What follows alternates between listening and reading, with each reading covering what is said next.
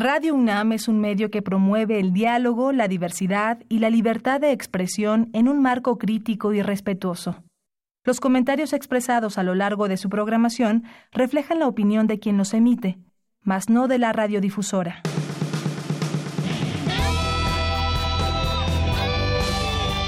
Prisma RU. Relatamos al mundo.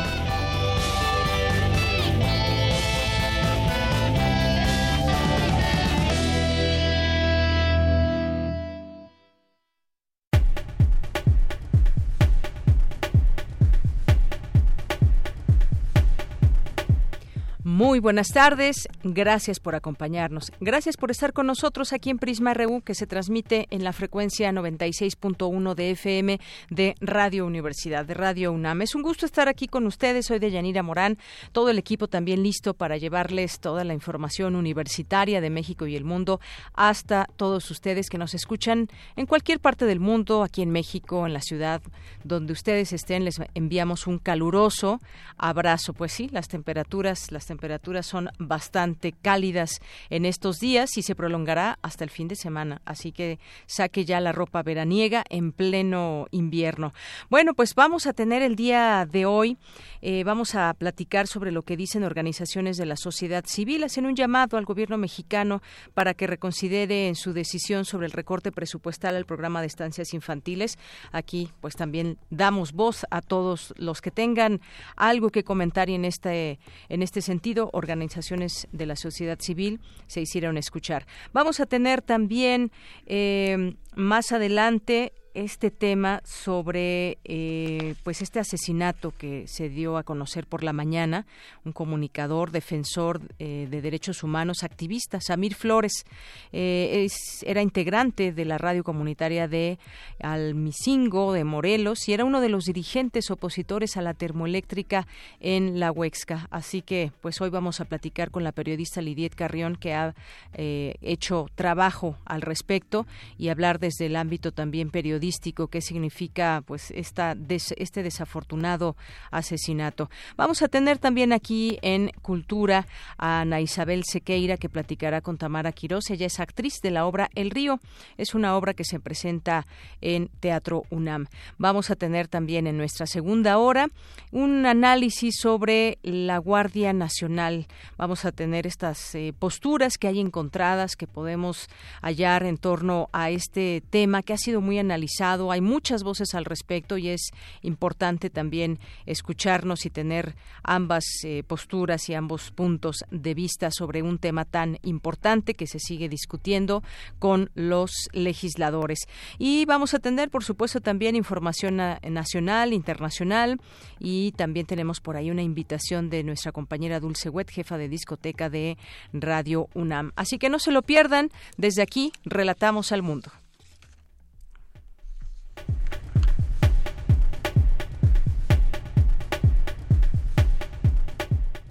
Y a la una con ocho en los temas universitarios, en el Instituto de Investigaciones Jurídicas de la UNAM se llevó a cabo el coloquio Seguridad Humana y Guardia Nacional Cuobadis México. Eh, Cristina Godínez estuvo atenta a este, a este coloquio y nos tendrá toda la información. En más temas, Save the Children, Oxfam y GIRE destacan que la medida del gobierno no garantiza el acceso a un cuidado integral de los menores e incluso pone en riesgo sus derechos. Mi compañera Virginia Sánchez nos ampliará la información. Organizaciones llaman a la CEP a detener la violación del derecho de la infancia a un ambiente escolar saludable. Dulce García nos tendrá aquí los detalles. Y anuncian la próxima cumbre mundial, les decía, de Premios Nobel de la Paz. Cindy Pérez nos tendrá aquí la información. Y en los temas nacionales, el activista Samir Flores Soberanes, opositor al proyecto de la termoeléctrica La Huesca, fue asesinado en la comunidad de Almicingo, en el municipio de Temoac, en Morelos. Él en algún momento ya había sido amenazado, ya había sido golpeado en otras ocasiones a raíz de 2011 que se enteraron de este proyecto. Siempre él junto mucha gente de esa comunidad se opuso a este proyecto.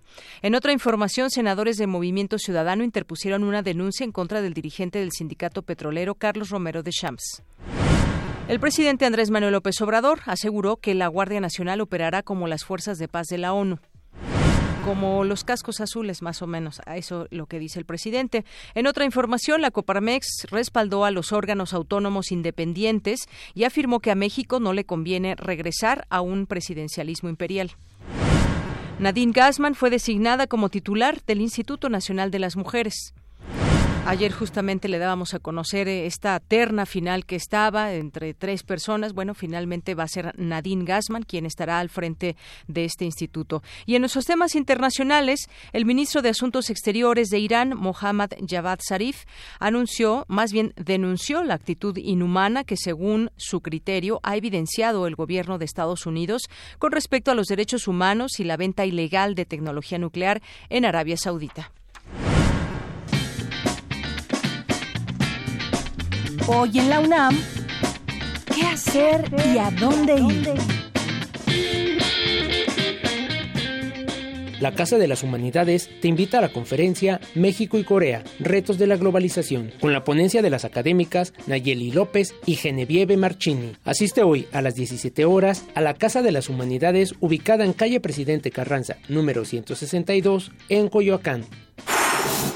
La Dirección General del Deporte Universitario te invita al encuentro de Tocho Bandera entre los representativos de nuestra máxima casa de estudios y la Universidad Autónoma Metropolitana en las ramas femenil y varonil. Los encuentros serán hoy a las 15 y 16 horas respectivamente en el campo 2 de Ciudad Universitaria. Asiste y apoya a nuestro equipo representativo. El Museo Universitario del Chopo te invita a la conferencia La Ciudad de México, la capital del reventón que busca reflexionar sobre la ciudad y las implicaciones de favorecer y desarrollar una cultura urbana nocturna. La noche será objeto de estudio para la creación de políticas públicas en diversas ciudades, que pocos países han puesto atención a este espacio temporal de gran riqueza cultural, económica y social. Asiste hoy, en punto de las 18 horas, al Museo Universitario del Chopo. La entrada es libre y el cupo limitado.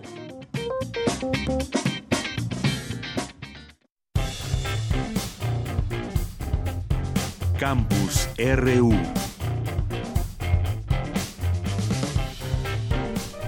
Bien, continuamos. Estamos ya en el campus universitario, esta sección que dedicamos a eh, pues llevar la información universitaria. El rector Enrique Graue y la jefa de gobierno de la Ciudad de México, Claudia Sheinbaum, encabezaron una reunión de trabajo para estrechar su colaboración. En la torre de rectoría conocieron proyectos de movilidad y desarrollo urbano, cultura, prevención de amenazas naturales, clima y medio ambiente, enfocados a proteger la salud de los capitalinos. Además, se planteó reforzar medidas de seguridad en las inmediaciones de los planteles universitarios, que ha sido también una demanda eh, los propios universitarios, de la comunidad universitaria.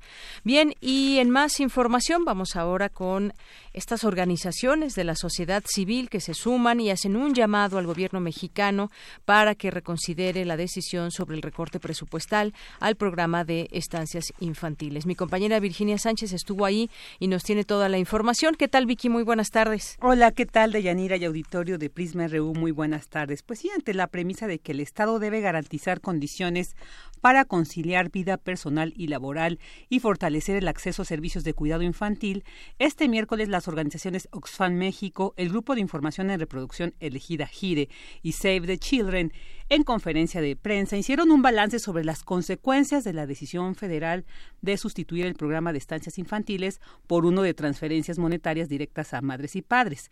Para contextualizar este análisis se detalló que en México hay alrededor de 13 millones de niñas y niños de 0 a 5 años por lo que según datos del Consejo Nacional de Población CONAPO, en los próximos seis años nacerán casi 12.6 millones, lo que implica que el gobierno actual tendrá que garantizar los derechos de casi 26 millones de niñas y niños en la etapa de primera infancia por lo que señalaron la decisión del actual gobierno sobre este, este programa de estancias este subsidio, pues puede tener un impacto en todo el ciclo de vida de las y los pequeños. Así lo señaló, sobre todo lo resaltó mucho Ricardo Fuentes Nieva, director ejecutivo de Oxfam México, quien pues señaló que los sistemas integrales de cuidado de los niños y niñas son responsabilidad del Estado. Escuchémoslo.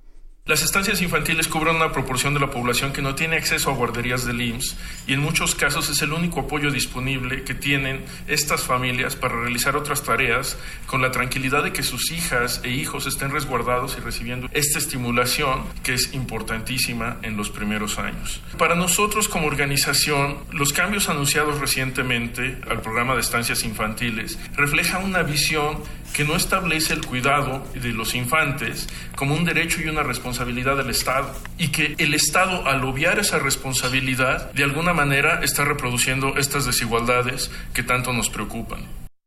Y de acuerdo con la CEPAL, México es el país de América Latina en el que las mujeres destinan un 78.3% de tiempo al trabajo doméstico y de, y de, cuidados frente a un 21.7% por parte de los hombres. Por lo que Regina Tames, en eh, referencia a este dato, eh, Regina Tames, directora de Gire, señaló dos principales causas relacionadas con la afectación que estas reducciones y cambios causan en las mujeres. La primera razón es que se profundiza la desigualdad de género porque se refuerza el estereotipo de que las mujeres somos las principales proveedoras del cuidado. La segunda problemática, además de que profundiza la desigualdad, es que no hay esta posibilidad de hacer corresponsable la vida personal con la vida eh, laboral o incluso la vida reproductiva en este caso. Y finalmente, María Josefina Menéndez CEO de Save the Children en México, resaltó que estudios sobre el neurodesarrollo han señalado que la asistencia y permanencia de por lo menos dos años en una estancia en el, en el año, en los primeros años de vida, pues triplica la probabilidad de que los niños y niñas tengan un desarrollo normal. Por lo que dijo esta medida del gobierno pone en riesgo los derechos de la infancia y señaló algunos de estos riesgos como el que no se garantizará, sobre todo en un contexto de pobreza, que muchos de estos niños precisamente viven en este contexto, pues no se les puede garantizar el acceso al derecho a la educación inicial, el que muchas madres y padres que acceden a este tipo de programas trabajan en el sector informal, pues lo cual los expone a un entorno poco favorable para su desarrollo y otro punto más que escucharemos en su voz. Asimismo, es importante decir que hay grandes desafíos en la protección de niñas y niñas contra la violencia en el hogar, ya que el 60% de los delitos contra la niñez, entre ellos el abuso sexual, se cometen en este espacio y alrededor de 65% de niños menores de 4 años experimentan métodos de crianza violentos. Es por ello que estas organizaciones hacen un llamado al presidente Andrés Manuel López Obrador para que rectifique esta medida y le proponen lo siguiente, le hacen estas tres propuestas. Tener un periodo de transición que garantice la operación de las estancias infantiles y la atención a los niños, niñas y sus familias que requieren el servicio, en tanto se reestructura un nuevo programa integral que avance progresivamente hacia el incremento de la oferta y también de la propia demanda de un servicio de calidad que es clave para el desarrollo de la infancia y para favorecer la igualdad igualdad de oportunidades. Segundo, crear un grupo de trabajo de especialistas para la revisión y reestructuración del programa sin detener los subsidios durante ese proceso para evitar el cierre de las estancias. Y tercero, asegurar que el nuevo programa fortalezca diversos elementos que el grupo de expertos tendrá que desarrollar, entre ellos la definición de altos estándares de seguridad y salubridad unificados para todos los centros de cuidado y desarrollo infantil del país y el establecimiento de los mecanismos de supervisión y acompañamiento acompañamiento para la mejora del servicio. Asimismo, se deberán robustecer los procesos formativos y mejorar las condiciones de trabajo de educadoras y educadores, así como ampliar la cobertura del servicio de forma progresiva y avanzar en la construcción de un sistema nacional de cuidado para niñas y niños.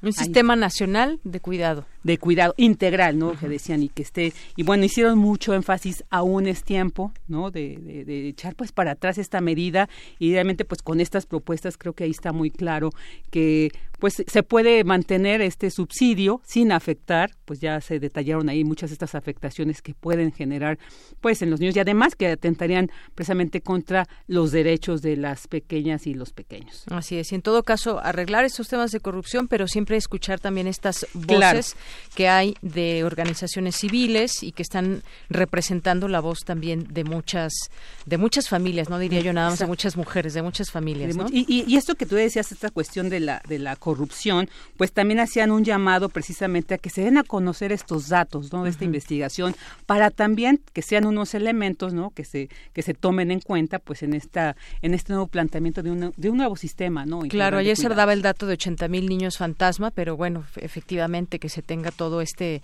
esta información y en todo caso, pues también las estancias que no cumplan con requisitos que puedan que puedan ponerse al día también. Así es. Muy bien. Pues muchas gracias, Vicky. Gracias a ti, Deyanira. Buenas tardes. Muy buenas tardes. Vamos ahora con Dulce García. Reporte, tiene un reporte de la situación actual de la regulación de alimentos y bebidas en las escuelas a través de la plataforma Mi Escuela Saludable. Adelante, Dulce. Buenas tardes.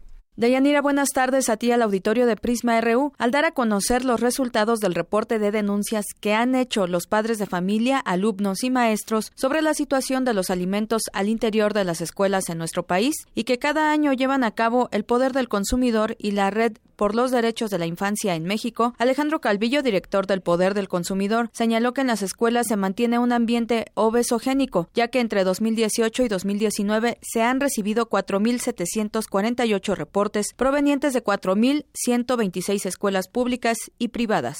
Nuestro país tiene uno de los mayores índices de sobrepeso y obesidad infantil en el mundo, que desde 2006, en la encuesta nacional de salud y nutrición, se había generado una alarma no solamente nacional, sino internacional, porque se había encontrado que entre 99 y 2006, en las encuestas de, salud y nutrición, el sobrepeso y la obesidad en niños de 5 a 11 años, que es el periodo de la, de la escuela primaria, había crecido 40%.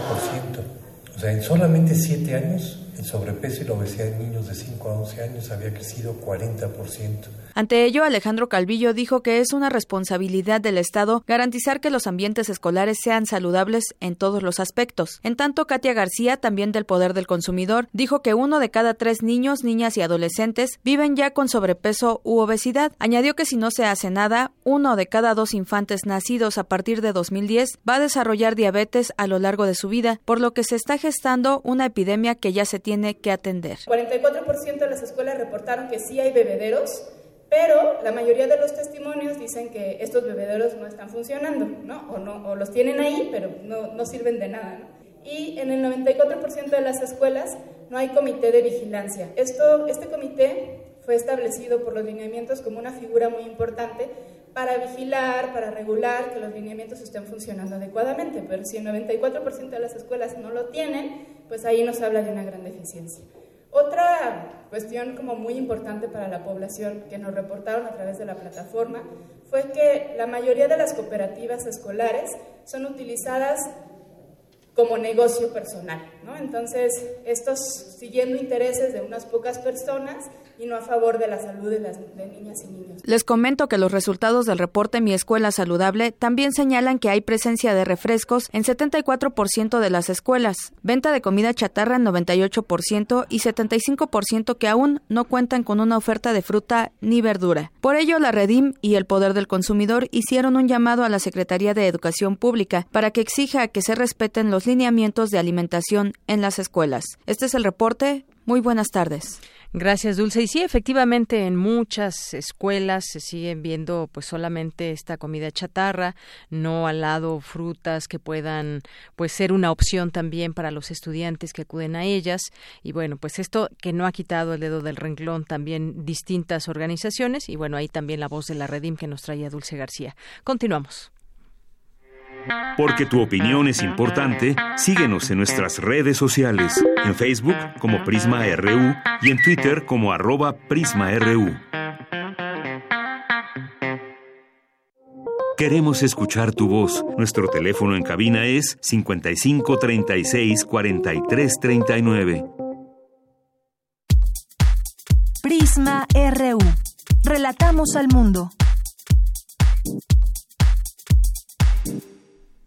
Es la una de la tarde con 23 minutos y tenemos aquí en el estudio. Le agradecemos mucho que nos acompañe, que nos haya buscado, porque además escucha este programa. Y me refiero a Carlos Ramírez Montaño. Él es consejero universitario, miembro de la Comisión de Presupuesto y él es estudiante del CCH Oriente. ¿Qué tal, Carlos? Bienvenido a este espacio. Buenas tardes. Muchas gracias, de Yanira. Fue un placer. Estar aquí, es. Bueno, pues platiquemos de este tema. Yo decía, te decía un poco antes de entrar a la entrevista fuera del aire que qué bueno que muchos estudiantes se puedan interesar en lo que sucede en su universidad y bueno, pues recientemente tuvimos esta aprobación del, del presupuesto para la UNAM y bueno, pues tú lo desglosaste y nos quieres platicar un poco sobre este asunto, además de que pues vemos también con mucha con mucho orgullo y con mucho gusto que la UNAM es transparente al 100%, lo reconoció el INAI. Claro que sí. Justamente el día de ayer que llegó el comunicado. Entonces, pues, básicamente eh, mi objetivo es venir a informar a la comunidad, ¿no?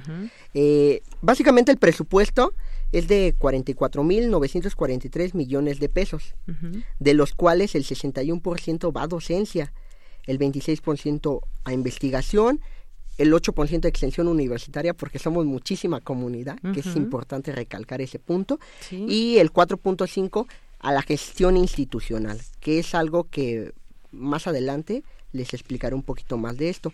El presupuesto básicamente se divide en dos partes. Uno, que es las aportaciones del gobierno federal, y el segundo, que son los ingresos propios de nuestra universidad.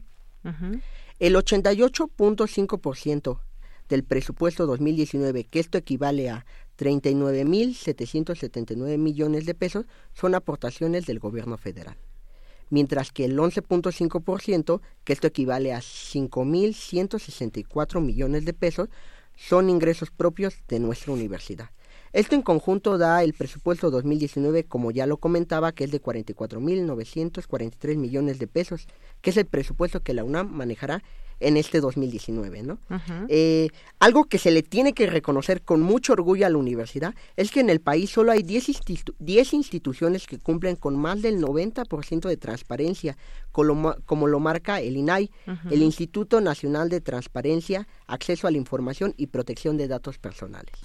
Teniendo a la universidad con el 100% en el rango de transparencia, pero a su vez también adquiriendo el compromiso de seguir conservándolo. Como dijo el doctor Grauer, rector de la UNAM, vamos siendo 100% transparentes. Es algo que con orgullo y con mucho orgullo como universitario lo tenemos que reconocer, ¿no? Claro, y además, bueno, pues la comunidad universitaria siempre también atenta a todo este tema y para tener esa, justamente esa certidumbre, tenemos afortunadamente esta claridad en el presupuesto. Claro que sí. Sé que la comunidad universitaria está preocupada y con incertidumbre porque piensan que la educación en nuestra universidad decaiga o se ve afectada por el nuevo sistema de austeridad que nuestra universidad ha entrado.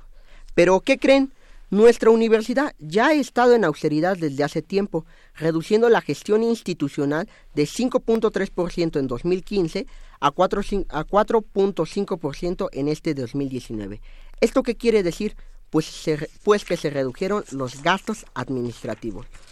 O sea, con la reducción en la gestión institucional se redujo lo que conocemos nosotros como el gasto corriente, que es básicamente los gastos superficiales o gastos innecesarios. Y esta reducción ayudó para que la universidad se enfoque más en las cuestiones sustantivas de nuestra universidad. Es lo que quiere decir que se le está aplicando este dinero en investigaciones, docencias, entre otras cosas, pero siempre para beneficio de los universitarios. ¿no? Eh, algo que se le tiene que insistir y creo que es muy importante es que necesitamos un mayor aumento, que es lo que nos gustaría para el siguiente año, ¿no? Ya que nosotros somos la Universidad de la Nación, necesitamos, una, necesitamos aumentar nuestra expansión universitaria a medida de que crece nuestra matrícula estudiantil, que es cada año mayor la demanda que tiene la universidad, ¿no? La universidad también presta un gran servicio al país, ya que tenemos el Sismológico Nacional, las investigaciones, los premios Nobel ganados por mexicanos pasaron por nuestras aulas, que con orgullo se tiene que decir, ¿no? Yo creo que la universidad necesita más apoyo federal, pero como nosotros recibimos apoyo federal, también la UNAM es una de las instituciones más auditadas que pasa por tres filtros. O sea, en la universidad se están haciendo las cosas bien, se, eh, audita muchísimo, ¿no? Eh, por ejemplo, estos tres filtros de auditoría, uno es la auditoría interna, que son contadores de la misma UNAM, que de los mismos institutos que dan dictámenes de cada uno de sus institutos. La segunda auditoría es la auditoría externa, que son auditores externos a la universidad. No tienen nada que ver con la institución. La UNAM le paga un despacho para que realice esas auditorías. Y ahorita el, el despacho que nos está llevando es un despacho muy importante en el país y a nivel mundial, ¿no? Eh, también tenemos la auditoría superior, que esto es a nivel federal, ¿no? Ya que la universidad depende del dinero del gobierno que nos da, ¿no? Entonces, somos una de las universidades más auditadas, entonces las cosas se están haciendo bien, ¿no? Pues básicamente la UNAM está haciendo las cosas bien. Así es. Y bueno, pues sí, efectivamente, como ya explicaste, pues los proyectos académicos, científicos también continúan. A todo esto, pues eh, es importante decirlo porque nuestra universidad, y ya decías, por ejemplo, está el sismológico, todas las investigaciones que emanan de todos los institutos que hay, y no solamente aquí en la Ciudad de México, sino fuera de la Ciudad de México hay muchas sedes también, en el extranjero, y por supuesto esto que decías de las auditorías por las que pasa la UNAM, pues sin duda es importante siempre estar al tanto también como comunidad universitaria. Claro que sí, por eso fue el motivo de mi visita, ¿no? Y hay algo que con lo que me gustaría concluir, ¿no? Sí. Eh, como decía Juan Ramón de la Fuente, ex rector de la UNAM, las buenas cosas que hay en el país es reflejo de las buenas prácticas de la universidad. Y como dice el doctor Narro, la UNAM es la institución donde los sueños se realizan y yo, Carlos Montaño, les digo que la UNAM es lo mejor que me ha pasado en la vida y no lo cambiaría por nada. Y como yo, hay muchos chicos que desean una mejor universidad, pero para poder exigir una mejor universidad debemos de informarnos, porque la UNAM se va a hacer más con menos. Muchas gracias, Pues muchas gracias a ti, gracias por eh, habernos buscado, de pedir también este eh, espacio, por supuesto que hay la voz para ustedes los estudiantes. Y pues yo quiero cerrar también con esta información de la UNAM, transparente al 100% que reconoce el INAI, el Instituto Nacional de Transparencia, Acceso a la Información y Protección de Datos Personales, informó a la Unidad de Transparencia de la Universidad Nacional Autónoma de México que la verificación de la UNAM asciende al 100% del índice global de cumplimiento en portales de transparencia y bueno, pues esta carta que eh, firmó la directora general del INAI, Graciela Sandoval, reconoció el trabajo realizado por la UNAM a través del personal de la unidad de transparencia y de los encargados de proporcionar la información necesaria para el cumplimiento de las obligaciones que imponen los ordenamientos jurídicos respectivos, así como el nivel de excelencia alcanzado, alcanzado en el cumplimiento de las obligaciones de transparencia. Pues bueno, con eso también concluimos. Muchas gracias, Carlos Ramírez. Muchas gracias. Gracias por venir y bueno, pues Carlos Ramírez Montaño es consejero universitario, miembro de la Comisión de Presupuesto y es estudiante del CCH Oriente. Continuamos. Prisma RU. Relatamos al mundo.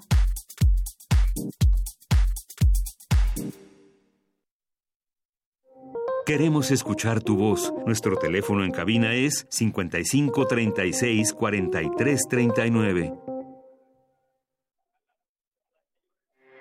Porque tu opinión es importante, síguenos en nuestras redes sociales, en Facebook como Prisma RU y en Twitter como arroba PrismaRU. Tu opinión es muy importante. Escríbenos al correo electrónico prisma.radiounam@gmail.com. Prisma RU. Relatamos al mundo. Bien, continuamos. Es la una de la tarde con 32 minutos. Le dábamos a conocer esta eh, al inicio de esta emisión pues que la madrugada de hoy el activista Samir Flores, opositor al proyecto integral Morelos, del que forma parte la central termoeléctrica y el gasoducto de Huexca, fue eh, fue asesinado.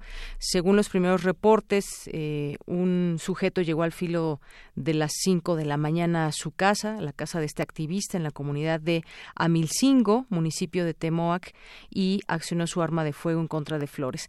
Bueno, es, esta es una historia además donde él ya en algún momento había sido amenazado, había eh, sido amedrentado e incluso golpeado. Y pues ahora se hará la investigación conducente.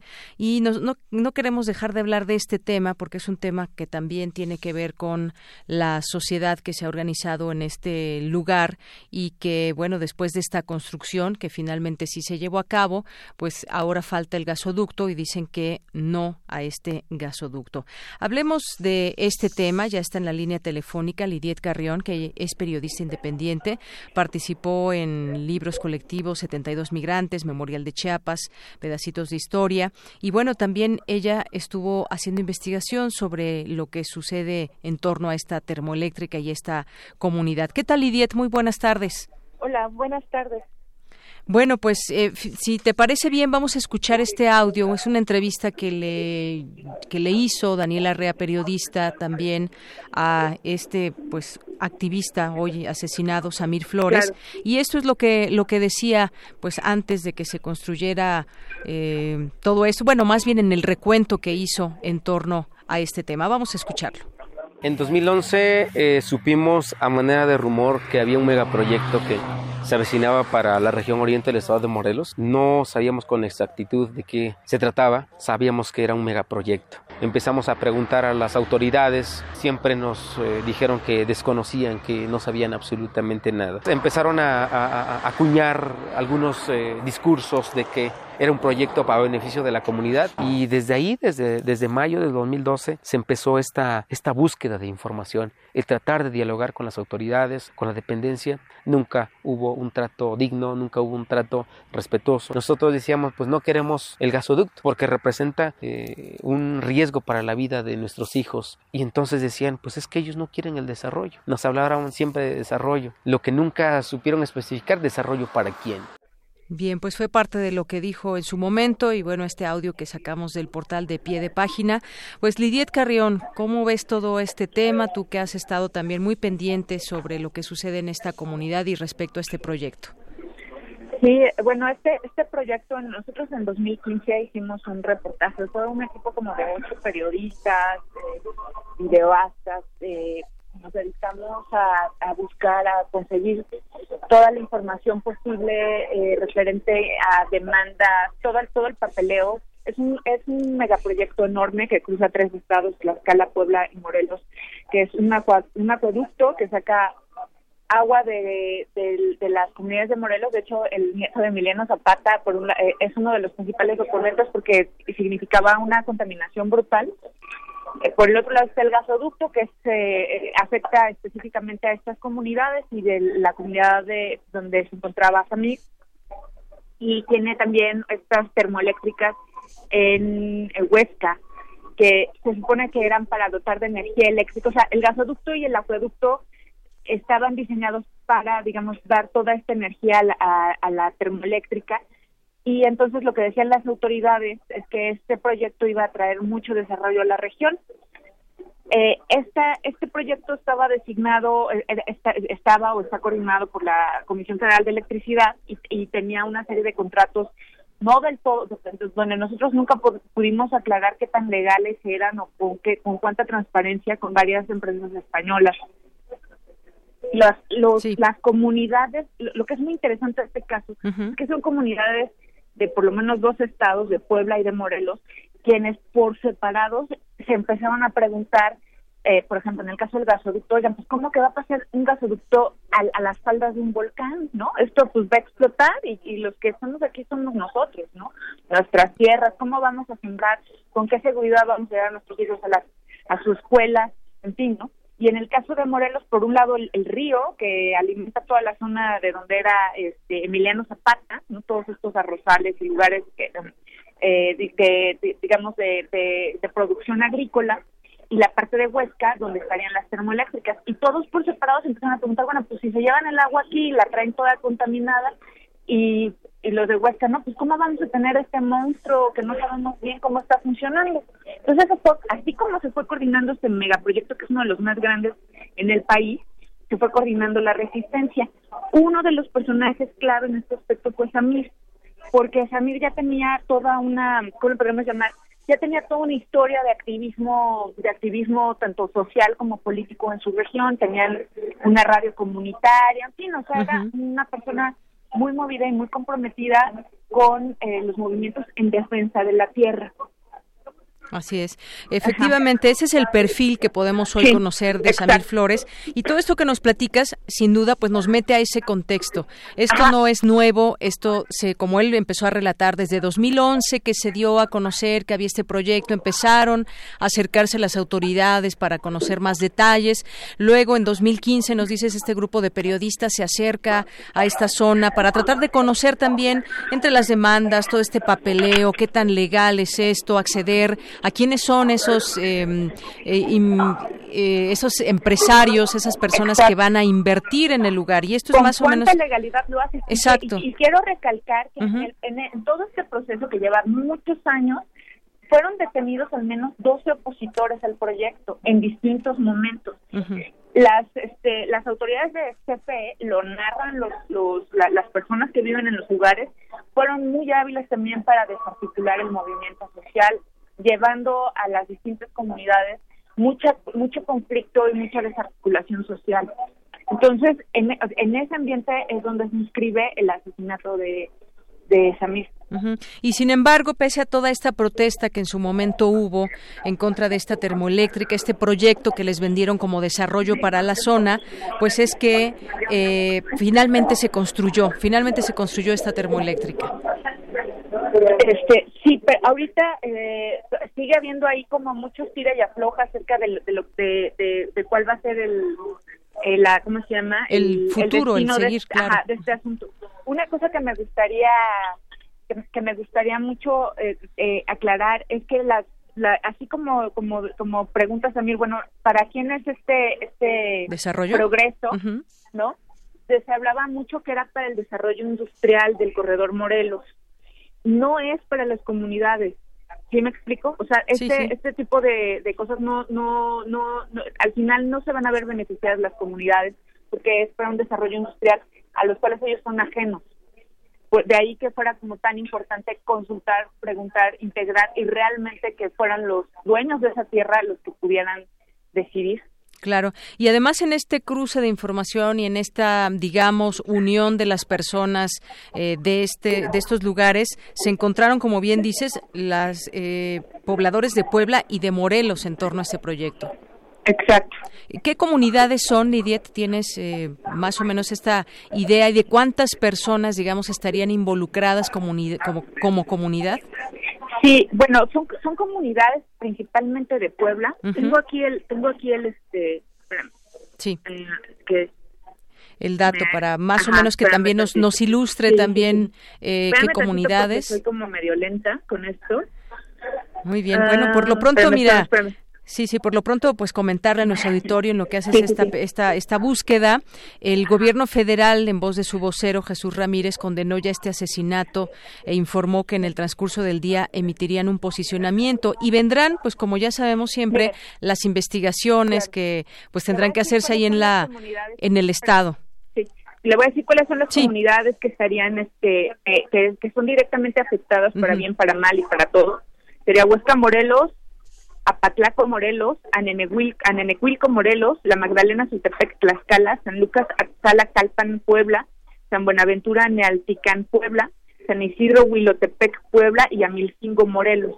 Entonces, de son tres estados, o sea, es enorme. Nosotros tenemos aquí un mapa en el le, comento fue un, proyecto que hicimos muchos reporteros, varios reporteros, este y, e incluye, vaya, su radio de influencia es muy grande, como le, como puede escuchar son tres estados con distintas problemáticas, la contaminación del agua, el peligro del volcán, ¿no? Y el, el uso también, el, el, la contaminación y, el despojo del agua, el despojo y el, el, poner en peligro las tierras de los campesinos por donde pasa el gasoducto, un gasoducto enorme, larguísimo, que pasa por debajo de un volcán y el tema de la termoeléctrica que también tiene impactos eh, ambientales muy importantes y muy graves en, en, Morelos y este en esas distintas eh, eh, comunidades se fueron organizando colectivos, personas. Obviamente no todos los miembros de alguna comunidad están a favor o en contra de una cosa, lo que también trajo fue mucho conflicto al interior de las comunidades. Por eso le recalcaba esta cuestión de que los las autoridades, los, los propios miembros de la comunidad decían, ellos eh, inculparon o señalaron directamente a, eh, a funcionarios de la CPE que de alguna manera se dedicaron a dividir a la comunidad para forzar la implementación del proyecto. Así es. Y decíamos que finalmente, finalmente se construyó y ahora quizás viene una nueva etapa, Lidiet, porque pues se hizo ya este anuncio también del gasoducto y que pues esta, esta construcción, digamos, pues va porque va y entonces ahí vuelve a surgir también pues que estaban y siguen estando estos grupos que ya se habían organizado desde hace varios años. Ajá. Ahí este la dejé de escuchar. Eh, sí, que me refiero que se puede volver a reactivar este movimiento también con los pobladores, dado el último anuncio que se hizo del gobierno federal. Ajá. Bueno, de hecho se estaba reactivando. Nosotros la semana pasada, en voz de, mis compañeros, de mis colegas que también eh, colaboran en, en, pie de página, eh, de, eh, ¿cómo se llama? Al, David Olvera y de Daliri Oropesa, ellos han estado yendo a, a las comunidades para saber cómo se estaba reactivando o qué, destino, cómo iban a enfrentar esta o sea, a, partir de la nueva de la nueva administración de López Obrador cómo iban a enfrentar esta oposición. Inclusive hace poco también salió el, el, nieto de Emiliano Zapata, eh, le digo que él, es uno de los principales opositores en el tema del agua de este proyecto en, en otra comunidad, eh, que también fue a solicitar que, bueno, que se detenga este asunto, ¿no? Pues sí. Bueno, pues no perder de vista esta organización que ya hay en estas comunidades que bien nos mencionabas. Me parece que fueron ocho comunidades entre Puebla y Morelos que se están oponiendo a este proyecto porque no ha habido un no ha habido un desarrollo para la zona, sino más bien están hablando de un desarrollo industrial. Lidiet Carrión, pues muchas gracias, gracias por estar con nosotros. No, gracias a ti, hasta luego. Hasta luego, muy buenas tardes. Fue Lidiet Carrión, periodista independiente que ha participado en libros colectivos y ahora nos explica cómo han estado trabajando también en el ámbito periodístico distintos eh, medios de comunicación, entre ellos eh, pie de página, periodistas independientes, en torno a este tema. Bueno, pues una eh, también de las voces que tiene que ver con los temas de investigación y de periodismo. Ya tendremos en su momento oportunidad también de platicar con, pues, con alguien de las comunidades, de los activistas que siguen allá y bueno, pues también alguna, alguna postura en torno a lo que significaría este, la continuación de este desarrollo. Bien, pues continuamos. Porque tu opinión es importante, síguenos en nuestras redes sociales, en Facebook como Prisma RU y en Twitter como arroba PrismaRU.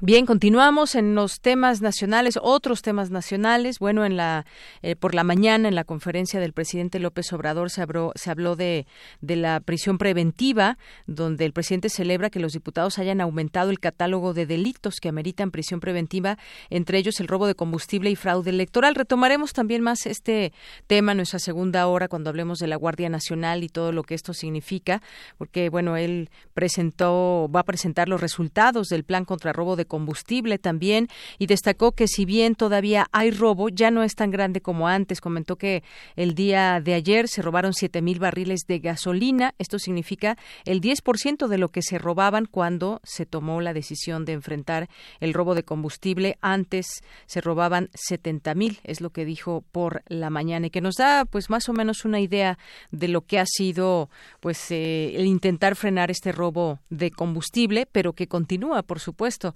No creo que hayan quedado tan conformes quienes se dedican a esto y sobre todo el negocio que les implica, les implicaba mucho y les seguirá implicando en todo caso si no se toman pues medidas que vayan mucho más allá para reducir drásticamente este robo de combustible. Bueno, también en otros temas ya habíamos dicho este asesinato del opositor al gasoducto, según sus familiares y compañeros, eh, pues fue dos automóviles móviles que llegaron a su domicilio y bueno, pues fueron directamente a buscarlo y fue pues directamente a su persona a quienes atacaron y que decíamos ya había tenido otras amenazas.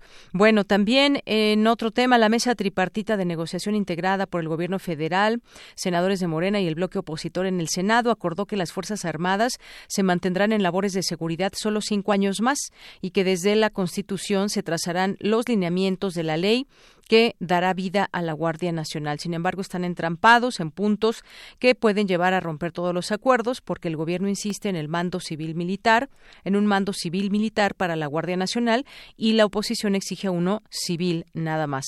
Además, el tiempo de vida de la Guardia Nacional y el uso de armamento exclusivo del ejército. Bien, pues en otro tema que tiene que ver, bueno, ligado al tema de la inseguridad, durante los primeros dos meses de esta administración se denunciaron 317 secuestros, cifra 15.9% menor en comparación con el mismo periodo de la pasada administración. Y bueno, pues esto a través de la organización Alto al Secuestro, que presentó cifras de este delito correspondiente a enero y se detalló que en el primer bimestre del sexenio pasado se denunciaron 337 77 casos de privación ilegal de la libertad.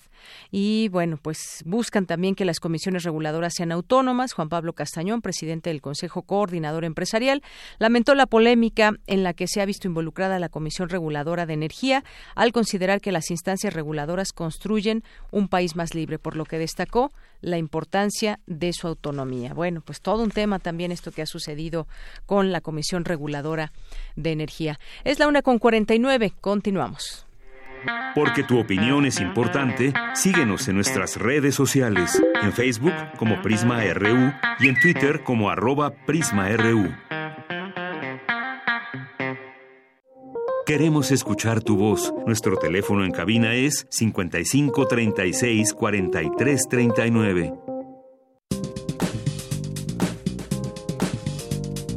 Cultura RU.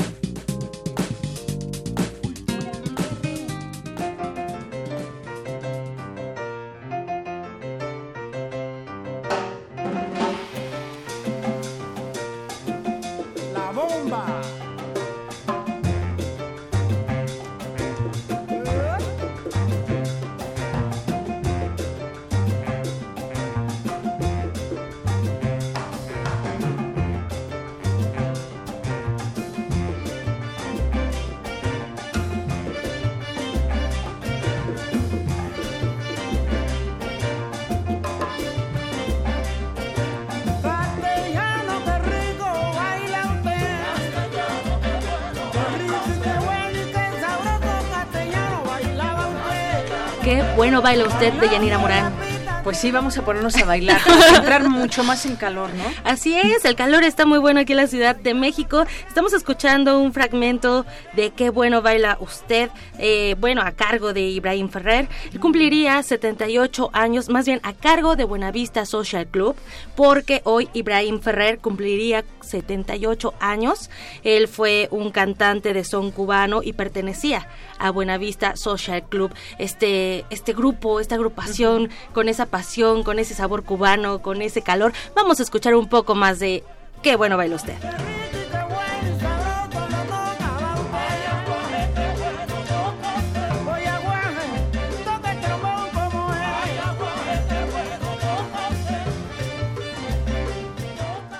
Y con todo el ritmo de Yanira nos vamos a la información. Muchísimas gracias a todos los que nos acompañan a través de la frecuencia de Radio UNAM.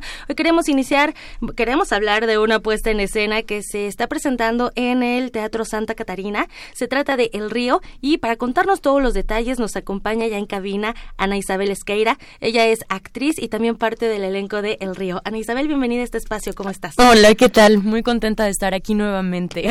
¿Te gustó el recibimiento caluroso? Muchísimo a bailar. Ana Isabel, cuéntanos, por favor, de qué va El Río. Pues mira, El Río es una obra de un dramaturgo inglés llamado Jess Butterworth. Él es un dramaturgo contemporáneo. Y tuvo una primera temporada en Londres, luego fue presentada en Nueva York eh, con un elenco muy vistoso. estaba Hugh Jackman, por ejemplo. Que era el regreso, ¿no? de Hugh Jackman al teatro. Exacto. Y ahora se presenta en México a cargo de Enrique Singer con la traducción de Alfredo Michel. En el elenco estamos Inés de Tavira, Sergio Bonilla y yo. También nos acompañan Norma Flores y Sofía Sanz. Excelente. Y vamos a estar hasta el 3 de marzo en el Teatro Santa Catarina. Están en la recta final. Sí, así que nos quedan poquitas funciones, aprovechen. Oye, es una obra que, bueno, también eh, iniciando, bueno, no queremos contar mucho para que la gente vaya, pero sí queremos contarles que es una obra llena de simbolismos. Hay muchos factores que juegan eh, eh, creando una atmósfera para el público, desde la luz, desde los sonidos, la escenografía espectacular de Alejandro Por Luna. Sí, la escenografía y la iluminación del maestro Alejandro Luna, que además pues él estuvo a cargo de que se creara ese foro, entonces es muy simbólico también que ahora estemos ahí claro. con su escenografía y su iluminación. Como dices, no quisiera contarles anecdóticamente para no revelar, pero sí es una obra que por un lado puede ser un thriller, por otro lado puede ser casi medio una historia de terror, por otro lado un romance tal cual. Y pues nos hace una invitación a que reflexionemos sobre la manera en cómo nos relacionamos, sobre todo con nuestras parejas. Básicamente es la historia de un hombre que así se llama. Que así se llama, ¿eh? Yo, yo, interpreto a la mujer y así, no tiene nombre, es la mujer, e Inés hace la otra mujer. Es un hombre que podría ser cualquiera, que se lleva a pues la novia en turno a una cabaña en un río porque él tiene una gran afición a la pesca. Y de ahí se desata una serie de metáforas con respecto a la pesca al juego de poder en el juego de la seducción eh, un sinfín de espejos en cómo es que a lo mejor estás buscando pareja, pero no por quien el otro es, sino proyectando tus carencias, repitiendo los patrones, ¿no? Pareciera que a veces estás en un loop infinito y, y te cuesta trabajo para, para salir de ahí. Entonces esta obra te avienta, con sus dotes también de mucho humor, te avienta esas líneas para que pues reflexionemos sobre quiénes somos y cómo nos relacionamos. Sin duda, yo creo que es una obra con la que nos vamos a identificar de una u otra forma, repetimos patrones, ¿no? Indudablemente, a lo mejor tratamos de no hacerlo, pero a lo mejor inconscientemente lo hacemos y vamos a conocer a personajes que juegan incluso hasta con de su mente juegan con la nuestra, ¿no? Entonces, justo ya no vas a saber si es un thriller o si solamente es un romance. Si es un sueño, porque también juega, tú mencionabas la palabra atmósfera y es súper pertinente porque tal cual, o sea, te va llevando de una atmósfera a la otra y no sabes si, si eso es la realidad o no. De pronto, no les voy a revelar mucho, pero ves salir a una mujer y aparece inmediatamente otra. Entonces uno se pregunta, ¿esto ya pasó? ¿Esto va a pasar? ¿Está sucediendo al mismo tiempo? Eh, es, es, muy interesante porque uno como espectador puede atar esos lazos y finalmente tener una interpretación distinta quizá a la de la persona de al lado. ¿Qué es lo rico del teatro? ¿no? Que con pocos elementos, o aparentemente pocos elementos, porque son bastantes, eh, mencionas la metáfora de la pesca, ¿no? Ese poder de yo te pesqué a ti en, una, en una noche donde no había luna. Exactamente. Entonces, eh, sí juega, el, vayan, para que la gente no se espante tampoco, porque sí van a entender al final la obra, pero es lo No, rico de la es- es- discusión. eso me encanta de esta obra porque Ajá. con un lenguaje muy asequible, muy coloquial, muy fácil de que nos identifiquemos, también permea una gran poesía. Pero todo en una cotidianidad, vamos, se refleja en el vestuario, esto es- está tratado en la época actual. Entonces sí creo que es muy fácil que como espectador te puedas identificar con alguno de estos personajes en algún momento de tu vida. Algo que sí les podemos recomendar a Ana Isabel, y yo me atrevo a hacerlo, es que cuando vayan a ver esta obra, eh, eh, vayan con todos sus sentidos perceptivos, ¿no? Porque la luz eh, juega también un papel importante, porque todo, todo, todo juega un, un papel muy importante para que vayamos atando cabos. Oye, en 2012, bueno, se estrenó esta, esta obra Driver eh, con este dramaturgo británico. ¿Te tocó ver alguna, eh, alguna puesta en escena en algún otro lugar, en Londres o en Broadway? ¿O tienes alguna referencia? No, fíjate que no, yo en realidad conocí este texto pues hasta hace unos meses que empecé a trabajar en él. Esta obra tuvo una primera temporada ya, el año pasado, alrededor de mayo, junio, en el Teatro Santa Catarina. En el elenco estaba Marina de Tavira, quien pues ahora está nominada al Oscar. Qué bueno. Sí, por supuesto. Y entonces entré yo a hacer el papel que ella hacía. Y pues para mis compañeros es una segunda temporada, para mí pues finalmente la estoy estrenando. Claro pero no tuve oportunidad de ver ningún, ni siquiera la puesta en escena en su primer temporada, o sea, solo la pude ver en un video. Excelente. Bueno, pero tú eh, vas a proyectar justo eh, lo que lo que hizo este trabajo que hace eh, Alfredo Michel, ¿no? Eh, que es la traducción de este texto que bueno causó revuelo en algún momento de, de la historia y que ahora bueno se está presentando en territorio Puma.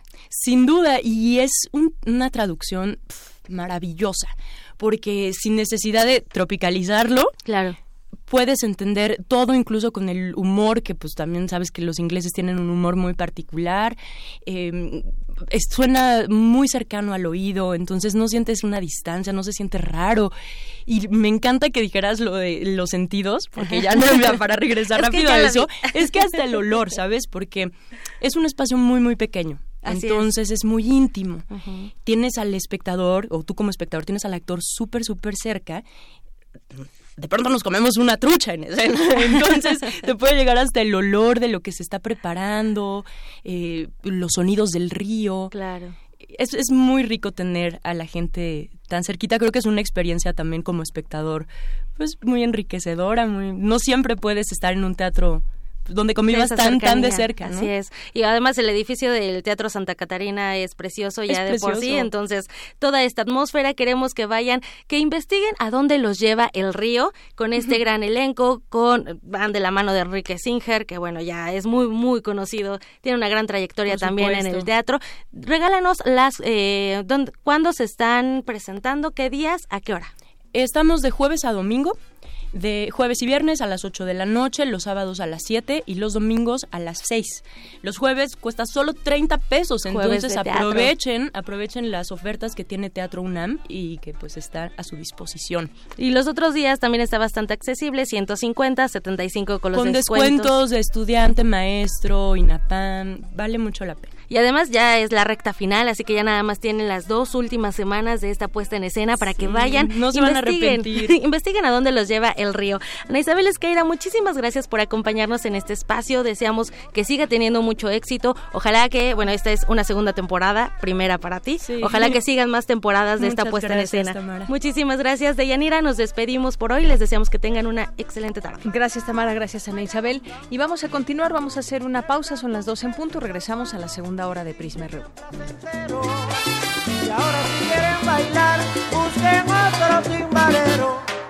Ay, candela, candela, candela me quemo ahí. Ay, candela, candela, candela me quemo ahí. Ay, candela, candela. Porque tu opinión es importante, síguenos en nuestras redes sociales, en Facebook como Prisma RU y en Twitter como arroba PrismaRU.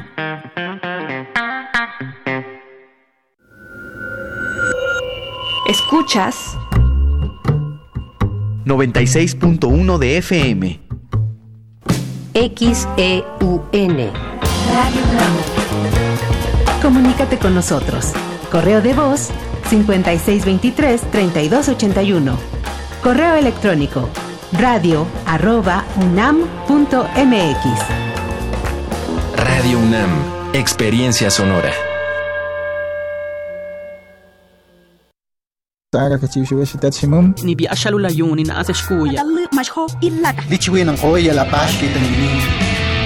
Las lenguas originarias de México en voz de sus hablantes. Calme Cali. Tercera temporada. Todos los jueves a las 10 horas por el 96.1 de FM. Retransmisión. Domingos 15.30 horas por el 96.1 de FM. Radio UNAM. Experiencia sonora.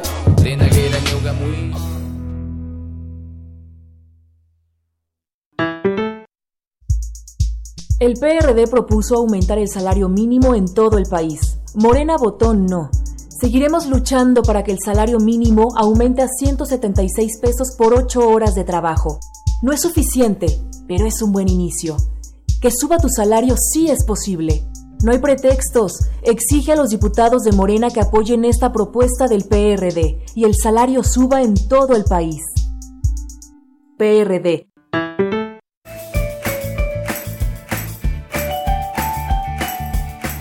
Su futuro inicia hoy. Tú puedes apoyar a que los sueños de tus hijos se conviertan en realidad.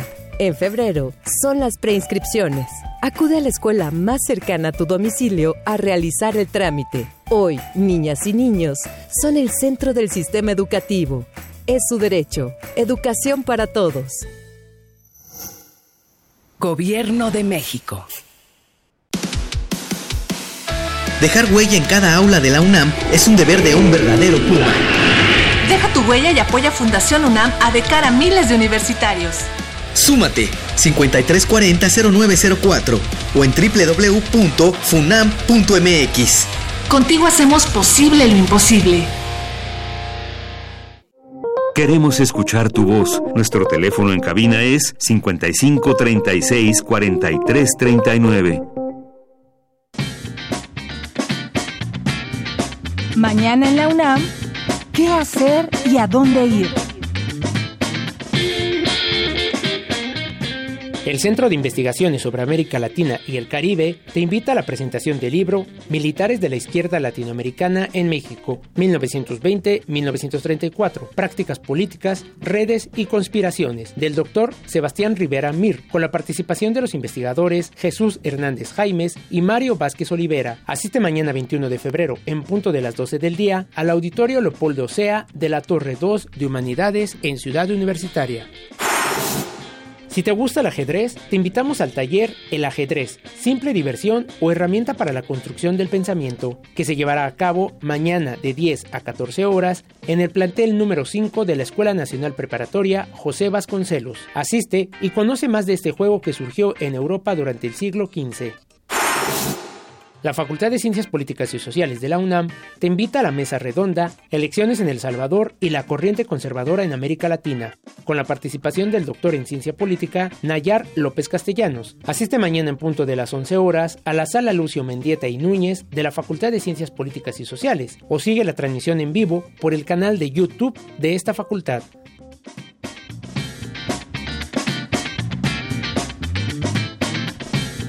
Bien, continuamos y ya estamos en nuestra segunda hora de este programa Prisma RU en el 96.1 de FM y en www.radio.unam.mx. Gracias por estar con nosotros, por permanecer en esta sintonía.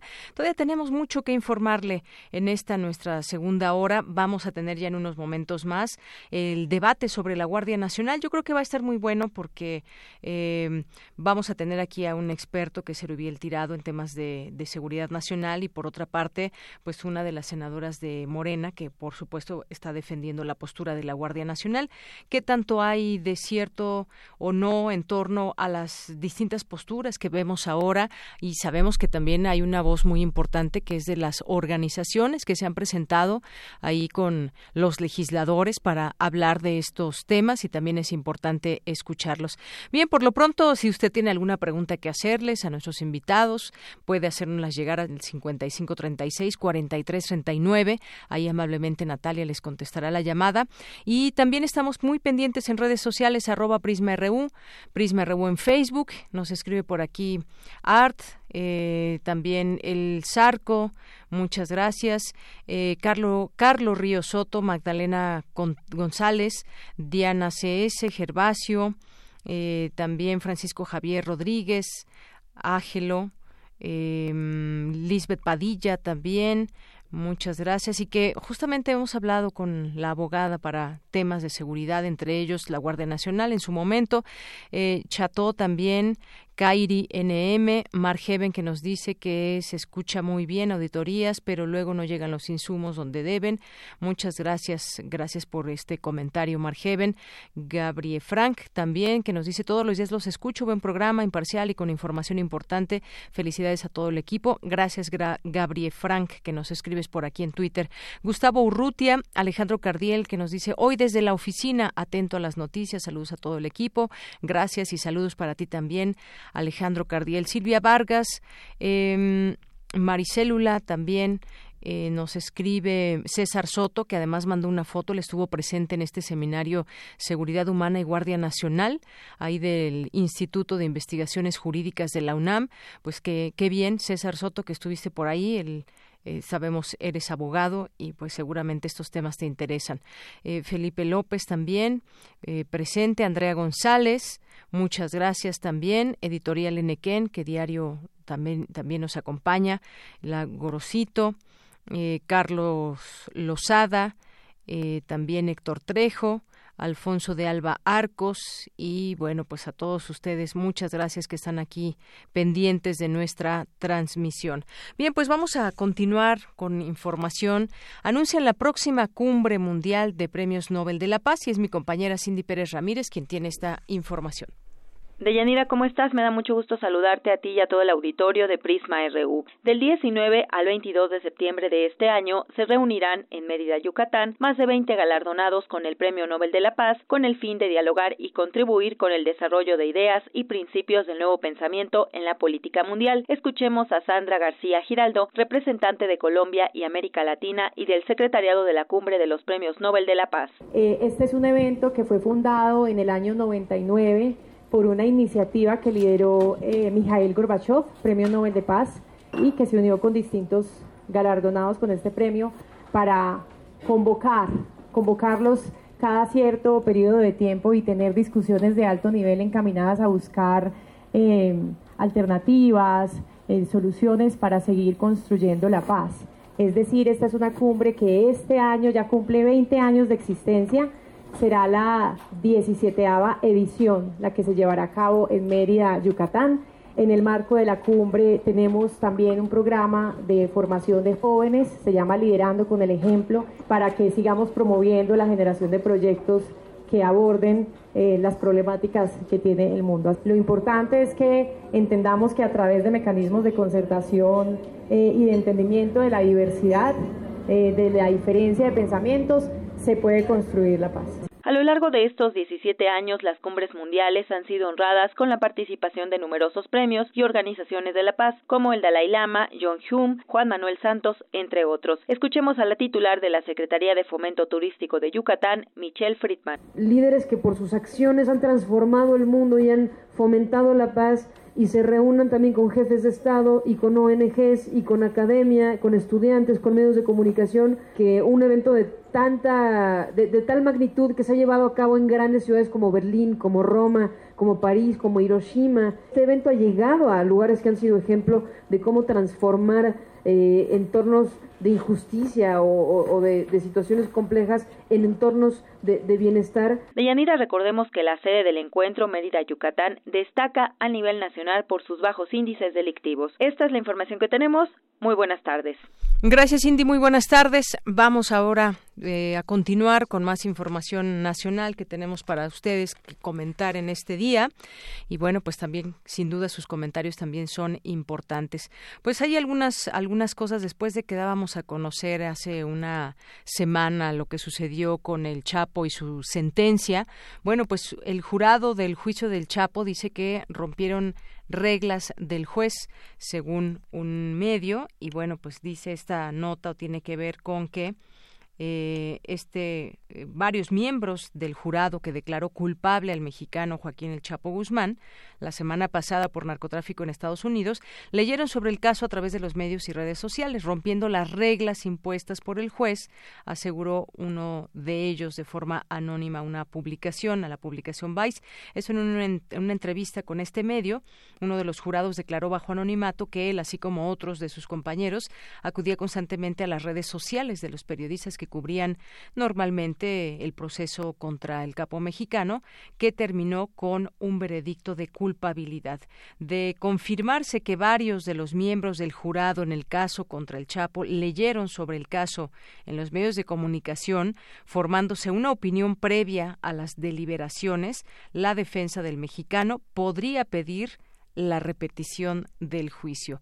Bueno, pues un dato ahí interesante repetir el juicio y que quizás nos lleve a la misma decisión. Eh, se pregunta juicio justo. Eh, Chapo Libre, que fue el, un hashtag, tuiteó uno de los abogados de la defensa, Eduardo Valereso, adjuntando un enlace de la entrevista. Y de acuerdo con la fuente que pidió eh, en anonimato, los miembros del jurado mintieron al juez del caso Brian Cogan sobre su exposición a la cobertura en la prensa del juicio en varias ocasiones. Bueno, pues ahí también el papel de las redes sociales en casos o en temas tan delicados o juicios tan importantes por la relevancia que éste tenía sigue teniendo la influencia también del Chapo Guzmán y sus actividades en los Estados Unidos y de qué manera se siguió todo este proceso. Bueno, esa es una de las notas también. Eh, Coparmex dice que órganos autónomos y presidencialismo imperial, que ya estuvo, además como hashtag también. La organización respondió así luego de que el presidente aseguró que las, los organismos autónomos debían ser purificados, pues se encontraban al servicio de intereses particulares. Bueno, parte de esta información también.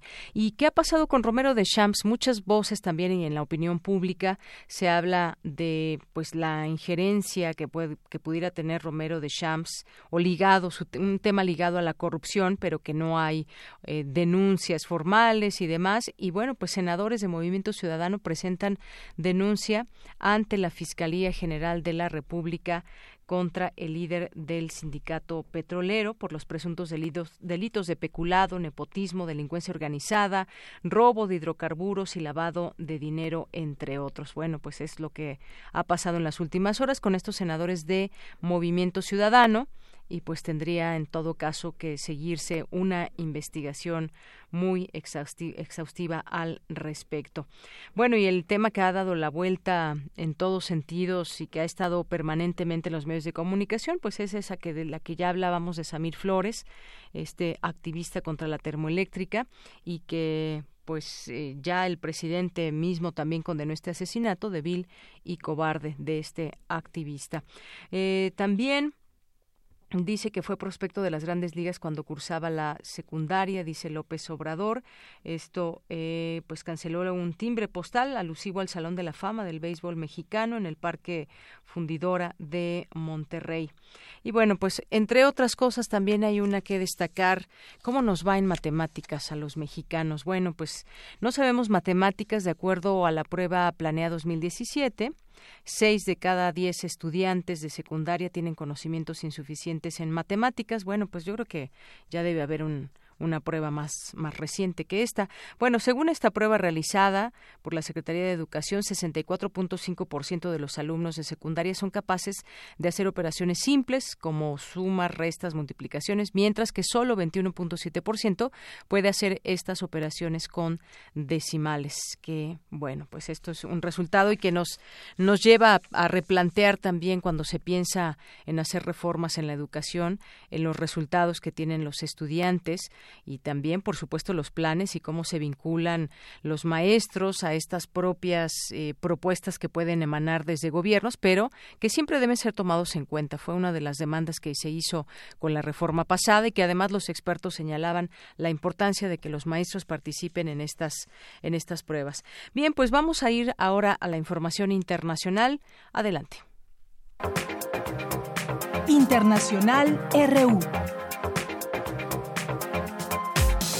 En su discurso anual sobre el estado de la nación, el presidente ruso Vladimir Putin presentó su agenda social y amenazó con apuntar misiles contra Estados Unidos en caso de ver amenazada su seguridad.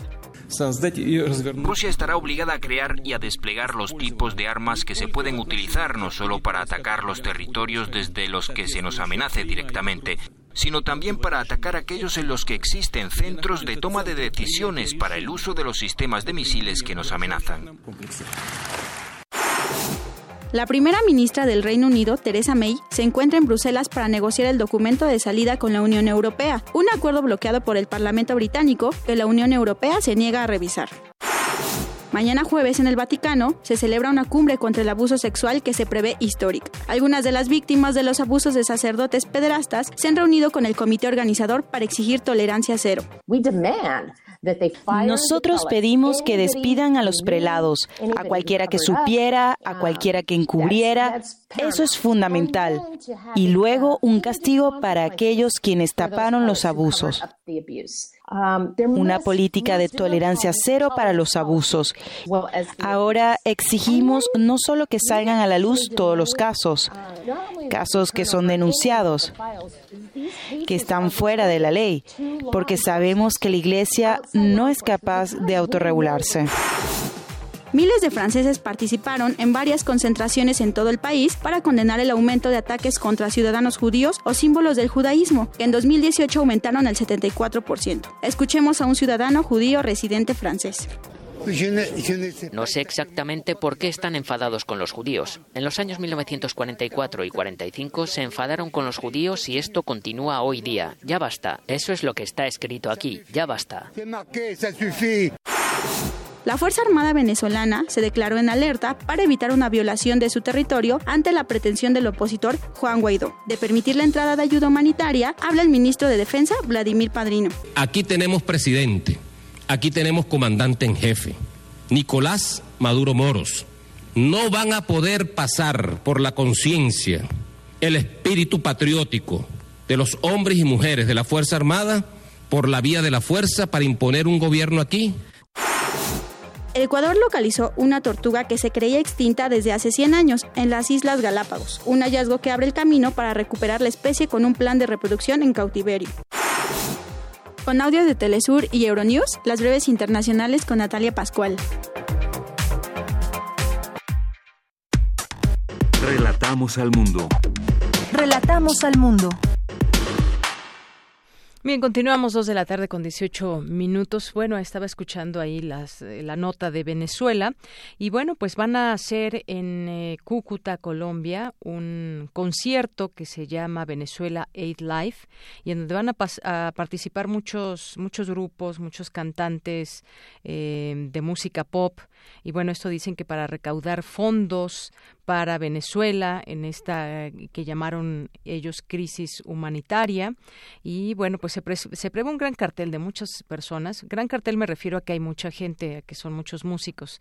Eh, y bueno pues también ya hay una una crítica por parte del artista Roger Waters que es uno de de los fundadores del grupo Pink Floyd. bueno, él criticó el concierto que organiza su compatriota Richard Branson para recaudar fondos, tachándolo de truco. Esa fue la palabra que utilizó eh, a través de un video que se puede ver en, en, Twitter, en la cuenta de Roger Waters. Y en este video, eh, Roger dice que la convocatoria de Branson, de Branson es un truco que no tiene nada que ver con ayuda humanitaria, democracia, libertad o las necesidades de los venezolanos. Bueno, pues ahí eh, es lo que dice lo que dice Roger Waters al respecto. Y bueno, pues el gobierno del Nicolás Maduro anunció un concierto dos días, 22 y 23 de febrero, en el puente Simón Bolívar, que comunica a Cúcuta con la población venezolana de San Antonio. Y además también anunció, anunció Nicolás Maduro que en esta eh, zona, que es muy pobre allá en, en Colombia, dice, bueno, pues están armando muchas cosas desde Colombia, pero pues también eh, nosotros vamos a llevar ayuda humanitaria porque el gobierno colombiano no le pone atención a este lugar eh, donde también hay mucha gente que eh, pues está en pobreza. Bueno, pues ahí también de la música a la política, de la política a la música, y eso es lo que está sucediendo en Colombia, en Venezuela. Bien, pues vamos ahora a continuar con esta eh, información que nos hizo llegar nuestra compañera Dulce Wet.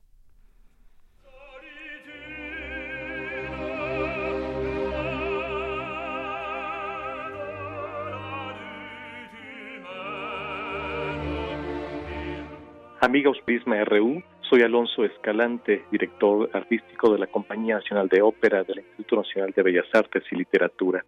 Quiero invitarlos a que nos acompañen a la apertura de la temporada 2019 de la Compañía Nacional de Ópera. Una apertura que tiene una serie de factores muy interesantes a tomarse en cuenta, entre ellos que estaremos celebrando a uno de los grandes compositores de ópera, como es Héctor Berlioz, en el 150 aniversario de su muerte.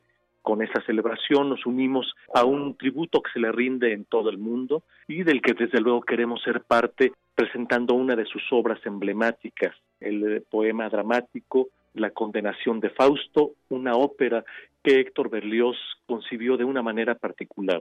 Decidió que ésta se presentara a manera de concierto y no escenificada, como normalmente conocemos la ópera, bajo el principio, además de que la ópera es teatro. Berlioz, sin embargo, decidió que fuera presentada en concierto. Esta es la forma en la que nosotros estaremos presentándola en este homenaje.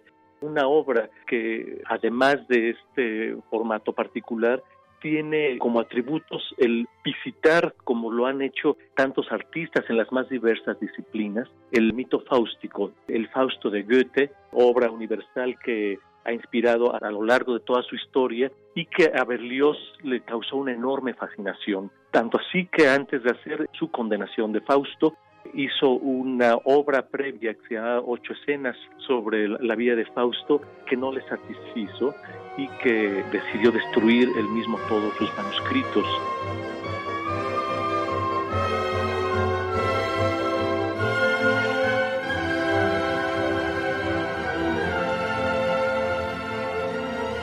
Acomete nuevamente el Fausto de Goethe haciendo esta obra a manera de concierto, La condenación de Fausto, se entiende por qué Berlioz quiso que se presentara de esta manera cuando uno está oyendo esta música claramente programática que nos está remitiendo constantemente a atmósferas, a paisajes, a ambientes cuyos personajes son cincelados de manera magistral por el compositor y que nos van llevando a diferentes escenarios de manera súbita.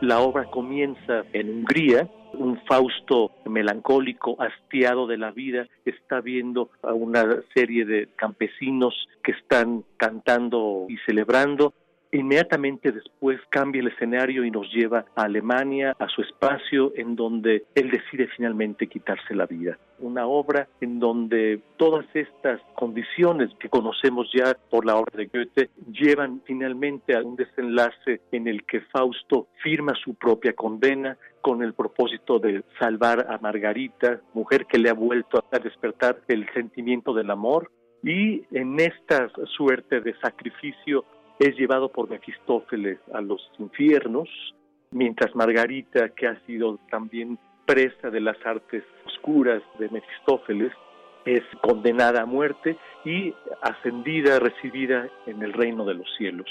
Esta dualidad entre el bien y el mal es tratada también a través de texturas, de colores, con coros muy interesantes, muy impresionantes que ha hecho Berlioz para esta obra y que en una de sus partes finales incluso inventa un lenguaje que no existe, pero se supone que es una serie de vocablos demoníacos que está cantando el coro cuando está recibiendo a Fausto ya en su reino de oscuridad. Una obra virtuosa para cada uno de sus participantes, para la orquesta, para los coros, lleva tanto coro mixto como coro de voces blancas o niños y tres solistas principales que son Fausto, Mefistófeles y Margarita, más Rondé, que es otro personaje, parte de un grupo de personas que están en una taberna. Cada uno de ellos estará respectivamente encarnado en esta ocasión por el tenor mexicano Arturo Chacón Cruz como Fausto, es una obra que Arturo Chacón ha hecho ya antes en el Teatro Kirov de Moscú, así es que conoce perfectamente este personaje y creo que el, público va a disfrutar a un cantante en plenitud de facultades y cuya obra realmente le queda como anillo al dedo de este personaje de Fausto. El Mefistófeles estará encarnado por Denis Sedov bajo barítono ruso. Margarita será en este caso la mezzo soprano franco-canadiense Nora Solución, quien estará debutando en esta ocasión en México y en el Palacio de Bellas Artes, y Rondé estará siendo cantado por el barítono mexicano Ricardo López. Todos ellos con la orquesta y el coro del Teatro de Bellas Artes, el coro infantil Escola Cantorum de México, bajo la batuta del maestro Serda Dinich.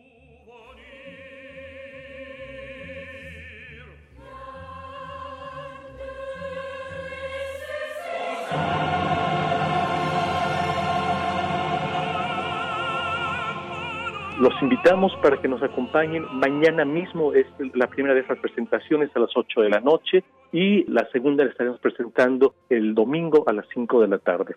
No se pierdan, es una obra que pocas veces se ve y es interesante oírla en estas voces y en esta ocasión del aniversario del festejo de Berlioz al que Bellas Artes se une con otros teatros y salas de concierto en el mundo.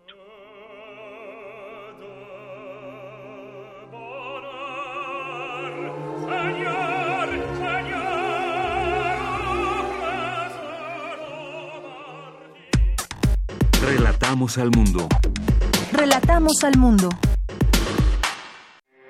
Porque tu opinión es importante, síguenos en nuestras redes sociales, en Facebook como Prisma RU y en Twitter como arroba PrismaRU. Bien, pues vamos a continuar ya con esta mesa de análisis y debate. Antes vamos a escuchar esta nota de mi compañera Cristina Godínez porque hoy se llevó a cabo el seminario Seguridad Humana y Guardia Nacional, Cuobadis México, a dónde va México. Y bueno, ahí estuvieron muchos expertos hablando sobre este tema, académicos también. Y pues a continuación, adelante Cristina. De y para el auditorio de Prisma RU.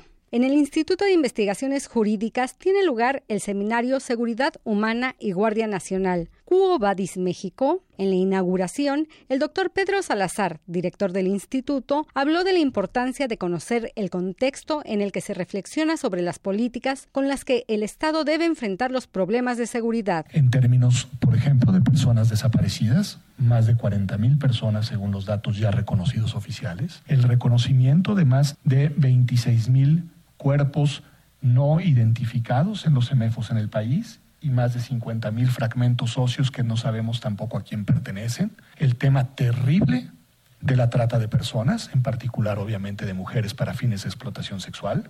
El tema de la tortura como un problema que desafortunadamente está presente a lo largo y ancho de nuestro país. El tema de los homicidios que no ha dejado de incrementarse con el tiempo en una tendencia y una vorágine absolutamente escalofriante, vivimos, y así lo ha dicho las Naciones Unidas, tristemente una catástrofe humanitaria.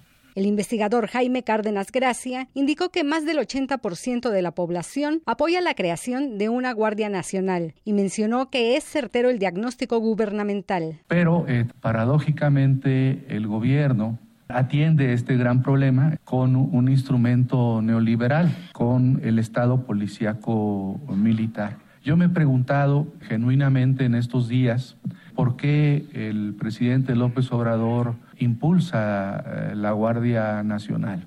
Y, solamente tengo dos respuestas, una que parece evidente y otra que es una hipótesis. La que parece evidente es que él, al asumir el cargo de presidente, se encontró un país deshecho, desilvanado, un país en donde las instituciones no brindan certeza, y las únicas instituciones que brindan organización, orden, disciplina son las Fuerzas Armadas y a ellas se acogió. Dijo que la otra es una hipótesis y tiene que ver con un asunto de geopolítica. Por último, el doctor John Ackerman comentó que en materia de seguridad estamos ante un fracaso social e histórico del que debemos salir. Porque no solamente fue un fracaso de, un régimen o de un par de partidos, sino de todos, de la sociedad civil, de los universitarios. todos participamos de una u otra manera en este fracaso. Es un fracaso social, histórico, que tenemos que remontar y salir. Este fracaso, pues sí, ha sido de la estrategia de militarización, pero también de la Policía Federal. O sea, la estrategia ciudadana de atender eh, esta crisis también fracasó. ¿no? La gendarmería no funcionó, Policía Federal tampoco. Entonces, estamos en un vacío enorme que tenemos que llenar de alguna otra forma para así avanzar a tener algo diferente. Que eso sea la Guardia Nacional, no sé. En estos momentos tiene lugar la mesa Nuevo Paradigma, Seguridad Humana, Derechos Humanos y Seguridad. Y a las 5 de la tarde, el modelo de Guardia Nacional y la Seguridad Humana. De Yanira, este es mi reporte. Buenas tardes. Debate, RU.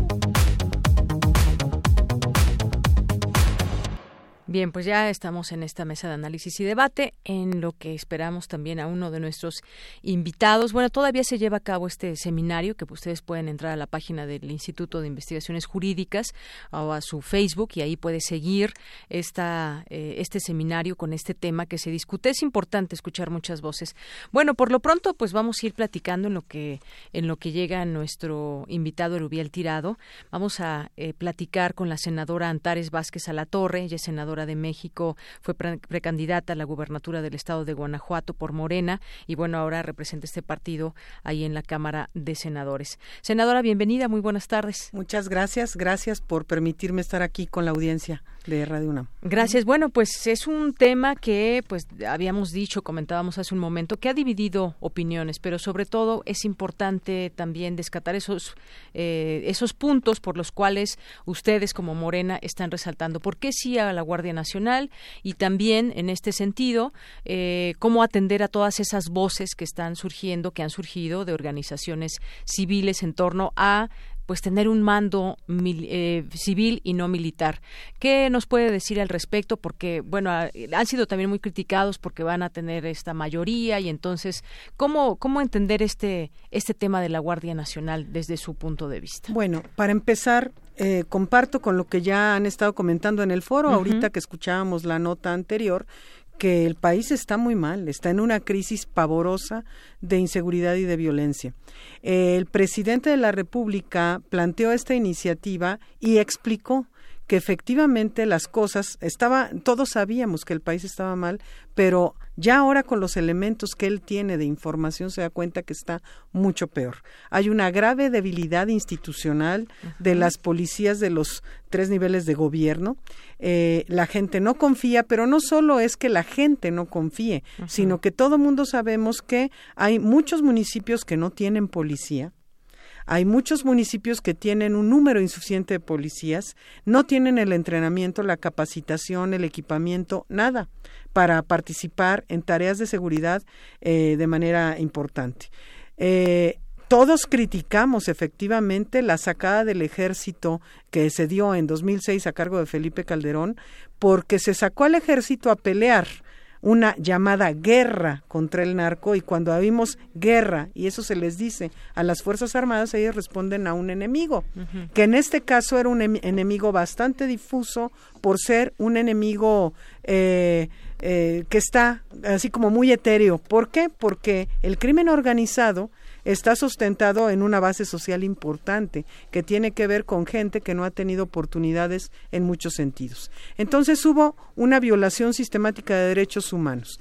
Hay que recordar que ese ejército, cuando fue sacado a la calle en el 2006, respondió a las órdenes de los civiles. ¿eh? Fue un civil el que dio la orden de atacar. Y bueno, en otros momentos también.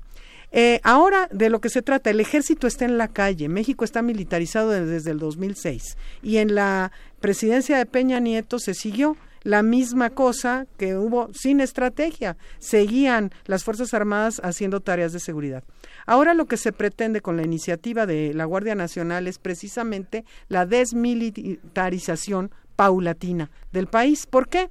Porque para nadie es eh, sorpresa decir que si el ejército y, la marina regresan a sus cuarteles en este momento, pues quedamos los ciudadanos y ciudadanas en un estado total de indefensión, porque no hay quien nos cuide.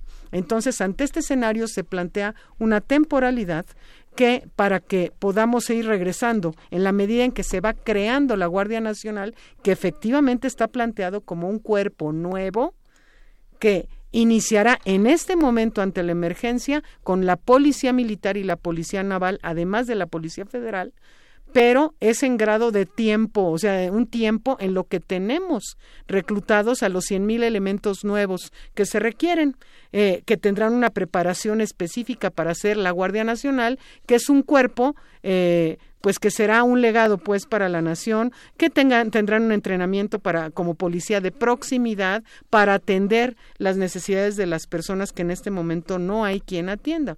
Entonces, me parece que ante la situación, el tener por fin una salida de, de, las Fuerzas Armadas, de estas tareas de, de seguridad eh, eh, pues eh, pública, porque no están atendiendo nada más las cuestiones de seguridad nacional o de soberanía, sino seguridad pública. En este momento lo están haciendo desde hace años. Entonces, por fin se plantea una salida para esto sin dejar a la gente en indefensión. Muy bien, y gracias senadora. Y en este sentido, pues hay varias eh, varias situaciones o varias voces que han hablado en el tema de derechos humanos. Hoy decía también el presidente que pues que estén organismos internacionales también cuidando eh, que todo se lleve a cabo eh, respetando los derechos humanos, que iban a fungir algo así como cascos azules los integrantes de la Guardia Nacional. Y bueno, creo que todos sabemos que es un monstruo de mil cabezas que nadie quisiera enfrentar, pero que sin embargo se tiene que hacer y que sin embargo el Estado debe proveer de la seguridad a los a los ciudadanos. Vamos a escuchar también esta postura del el maestro Erubiel Tirado, maestro en ciencia política por la London School of Economics de la Universidad de Londres, especialista en temas de seguridad y defensa en México y desde 2004 es coordinador académico del programa de seguridad nacional, democracia y derechos humanos en México de la Universidad Iberoamericana. Es un gusto también recibirlo aquí. Maestro, gracias por venir. Buenas tardes. Gracias, Dayanera. Y bueno, pues ya eh, me gustaría escuchar su opinión al respecto de este tema de la Guardia Nacional. Bueno, yo quisiera iniciar obviamente con con una comparación desagradable en el sentido de que estamos echando argumentos de emergencia para justificar la intervención militar y independientemente en qué envase les pongamos. Antes era el asunto de la Policía Federal Preventiva. Recordemos que el origen de la Policía Federal Preventiva fue una brigada de policía militar. Y ahora nos hablan de un nuevo cuerpo. En estricto sentido, sería como un cuarto modelo que hemos venido experimentando desde el Estado mexicano desde 1996 a la fecha en términos de seguridad pública con funciones policiales.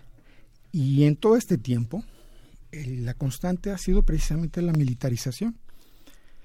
Y el argumento también, desde entonces a la fecha, para recurrir a las Fuerzas Armadas en términos de ocuparlos en funciones para las cuales no están diseñadas y que ellos mismos, hasta el año pasado todavía, decían que no estaban preparados y que no les gustaba, pues los vamos a poner ahora de Guardia Nacional como un nuevo cuerpo.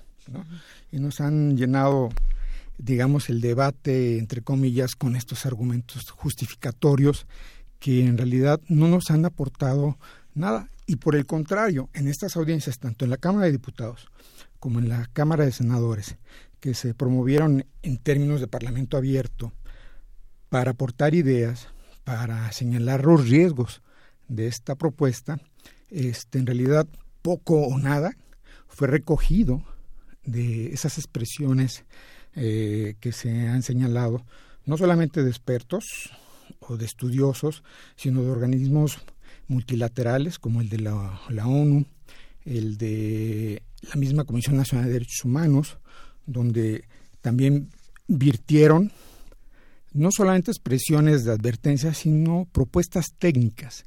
Eh, tan solo eh, la ONU entregó tres documentos, la Comisión Nacional de Derechos Humanos uno, y ninguno de estos planteamientos en esos documentos técnicos está, por ejemplo, en ninguno de los dictámenes, ni en el de la Cámara de Diputados, ni en el de la Cámara de, Senadores. Entonces, obviamente, ahí tenemos una, una cuestión de la que podemos dilucidar como primera conclusión que esta es obviamente una necesidad política el presidente en turno, Andrés Manuel López Obrador, para tomar y llevar adelante un, digamos, una fórmula eh, renovada de militarismo en el país.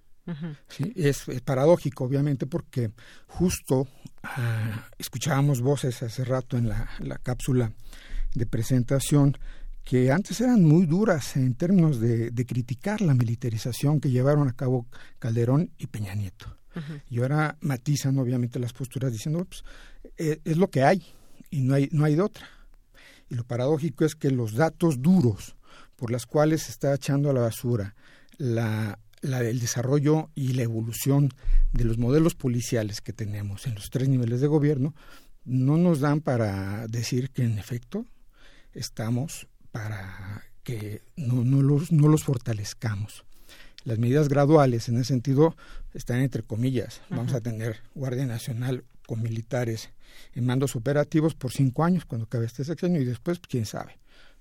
Bien, bueno, pues el hecho es que hay una necesidad, hay una necesidad muy clara de acabar con la inseguridad, de enfrentar a los grupos organizados del crimen, al narcotráfico. Hay esa exigencia y esa necesidad en el país. Partamos de eso.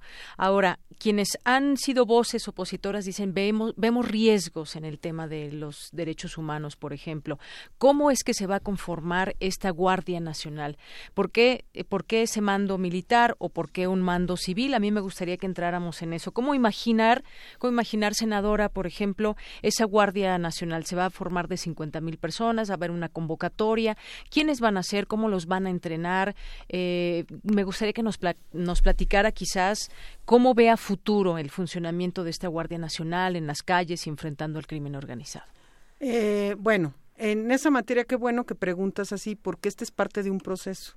Eh, en este momento se requieren, se requerirían al menos 100 mil, 120 mil eh, elementos para poder hacer las tareas de seguridad que no tenemos, no existen en este momento. La Policía Federal, que es la herramienta que tiene el presidente a mano, tiene 20 mil efectivos.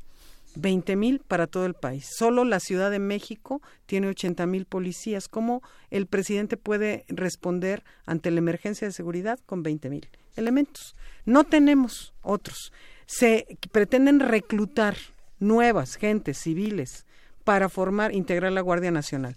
Tenemos la capacidad instalada para poder entrenar y formar a 20 mil al año. 20 mil nuevos reclutas que no sean militares. Ok, entonces esto nos va a tomar cinco años para poder avanzar en tener 100 mil nuevos elementos, para poder completar algo que nos permita salir adelante. Entonces, el ejército, como ya decía, ya está en la calle hace 12 años. ¿Cómo lo regresamos? Pues vamos a plantear. Ahorita están las tropas en la calle. Eh, dentro de la milicia hay cuerpos especializados. Entonces, ahorita está todo el ejército haciendo tareas diversas en, en cualquier parte del país, el ejército y la marina. Y eh, lo que se plantea ahora es regresar a la mayoría de ellos y entonces empezar a hacer como un germen de, de la Guardia Nacional exclusivamente con la Policía Militar y la Policía Naval, que tienen un entrenamiento policial. Son militares, pero tienen un entrenamiento policial. ¿Por qué? Porque no tenemos quien más. Y esto de todas maneras siguen siendo insuficientes en la medida en que se van reclutando. La formación que se plantea para los eh, integrantes, los que serán los integrantes de la Guardia Nacional, es pues una preparación física importante, por supuesto, entrenamiento policial, una disciplina militar, y ahorita explico por qué la disciplina militar, y además un entrenamiento muy intensivo en materia de derechos humanos. Eso no se ha tenido. O sea, se ha dicho, pero no se ha tenido. Hay acuerdo en que lo que se ha dicho antes de la preparación en materia de derechos humanos ha sido insuficiente en los cuerpos policíacos como la Policía Federal y algunos otros, ¿no? Entonces acá sería un programa muy intensivo en ese sentido. Ahora, eh, la idea es que cuando lleguemos dentro de cinco años y que ya tengamos a los nuevos elementos todos entrenados, todo bueno, empezaremos a tener ya una guardia totalmente civil. El planteamiento que además se hizo en la Cámara de Diputados cuando se lanzó para allá fue la Cámara de Origen, el presidente metió la iniciativa ya, accedió muy pronto a decir sí que sea un mando civil. Entonces, pero se sigue replicando ahí que el mando militar y que el mando militar y que el mando militar y que es la militarización. No, lo que se plantea realmente es la desmilitarización. ¿Cómo le hacemos ahorita? O sea, de veras, lo que dijo el presidente fue bueno. Si no se aprueba la Guardia Nacional, yo tengo que regresar a los militares a, sus cuarteles porque estamos violando la Constitución. En este momento se está violando la Constitución porque están en la calle. Entonces, el asunto es que la cuestión es que tenemos que ir gradualmente, para no dejarnos a todos en indefensión, gradualmente regresando a estos cuerpos. Ahorita regresarían una buena parte y después, en la medida en que se vayan sumando los nuevos elementos de la Guardia Nacional, Nacional, irían regresando también la Policía Militar y la Policía Naval. Muy bien, yo creo que es importante ir contrastando también estas, estas ideas, porque yo veo que también se va a ir retirando el ejército poco a poco, también qué funciones en la, van a ser las policías estatales y, policiales. Los gobernadores, varios del PRI dicen, sí, ya estamos de acuerdo con la Guardia Nacional, pero no se le está quitando también esa, y del PAN, esa responsabilidad también a los gobernadores para que también le entren a terminar con estos delitos. Digo, Guanajuato, por ejemplo, es un estado que está pues en focos rojos en tema de inseguridad, por ejemplo, ¿no? Eh, maestro Rubiel Tirado. aquí hay un comportamiento que hay que decirlo es político y es una cuestión también de desentenderse de sus responsabilidades. El, el presidente Andrés Manuel López Obrador, en una tergiversación y una deformación de las relaciones cívico-militares de este país, se apoya fundamentalmente en el ejército y la marina, precisamente para generar este esquema de, supuesta necesidad me parece es un chantaje que no deberíamos siquiera este, admitir por parte de la sociedad civil o como cualquier ciudadano común, porque ahora hasta la sociedad civil está estigmatizada por el propio presidente, en el sentido de que si, si no se aprueba, entonces háganle como quieran, va a seguir la, la delincuencia y, cada quien se rasca con sus propias uñas y si no, que se aguanten la comezón. Eso no es posible. No es posible escucharlo ni deberíamos permitirlo a un gobernante. Hay, una, hay recursos constitucionales, hay recursos de gobierno para hacer frente a una crisis.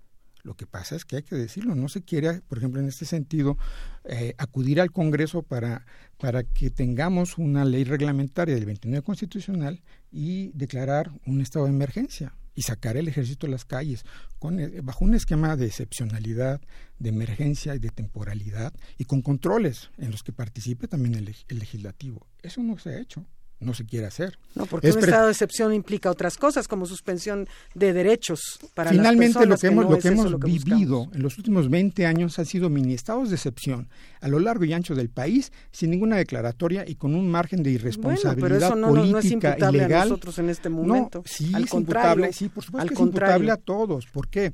A ver, hablamos hace rato, eh, un poco regresando a la pregunta inicial sobre cómo se va a reclutar y bajo qué criterios. Una cosa es repetir lo que nos dice el, presidente y otra cosa es ver lo que está pasando en la realidad. Empezaron a reclutar desde enero y el reclutamiento lo está haciendo el ejército, ¿sí? con criterios que son poco claros. Cuando menos a nivel policía federal se exigía preparatoria y licenciatura, dependiendo hacia dónde se querían eh, canalizar estos recursos humanos profesionalizados. Aquí no tenemos esa claridad, ya se le quitó el asunto de género, este, y finalmente los criterios son militares.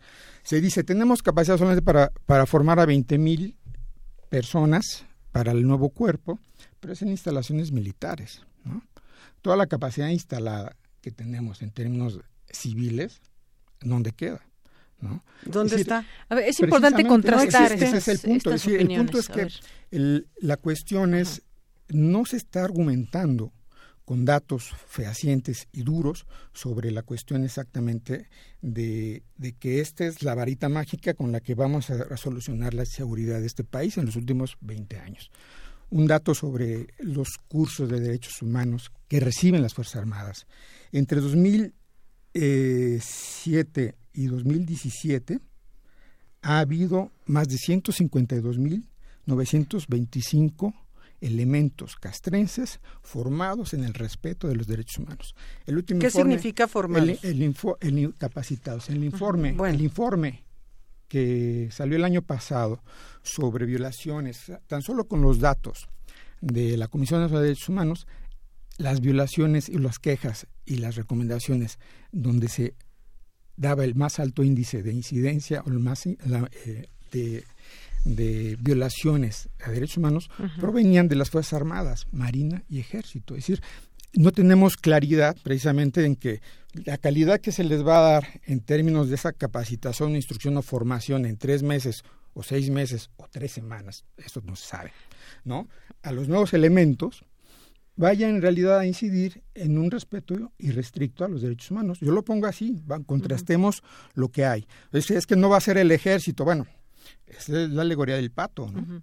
Entre estos eh, elementos que tenemos, pues eh, contrastar es importante, contrastar las ideas.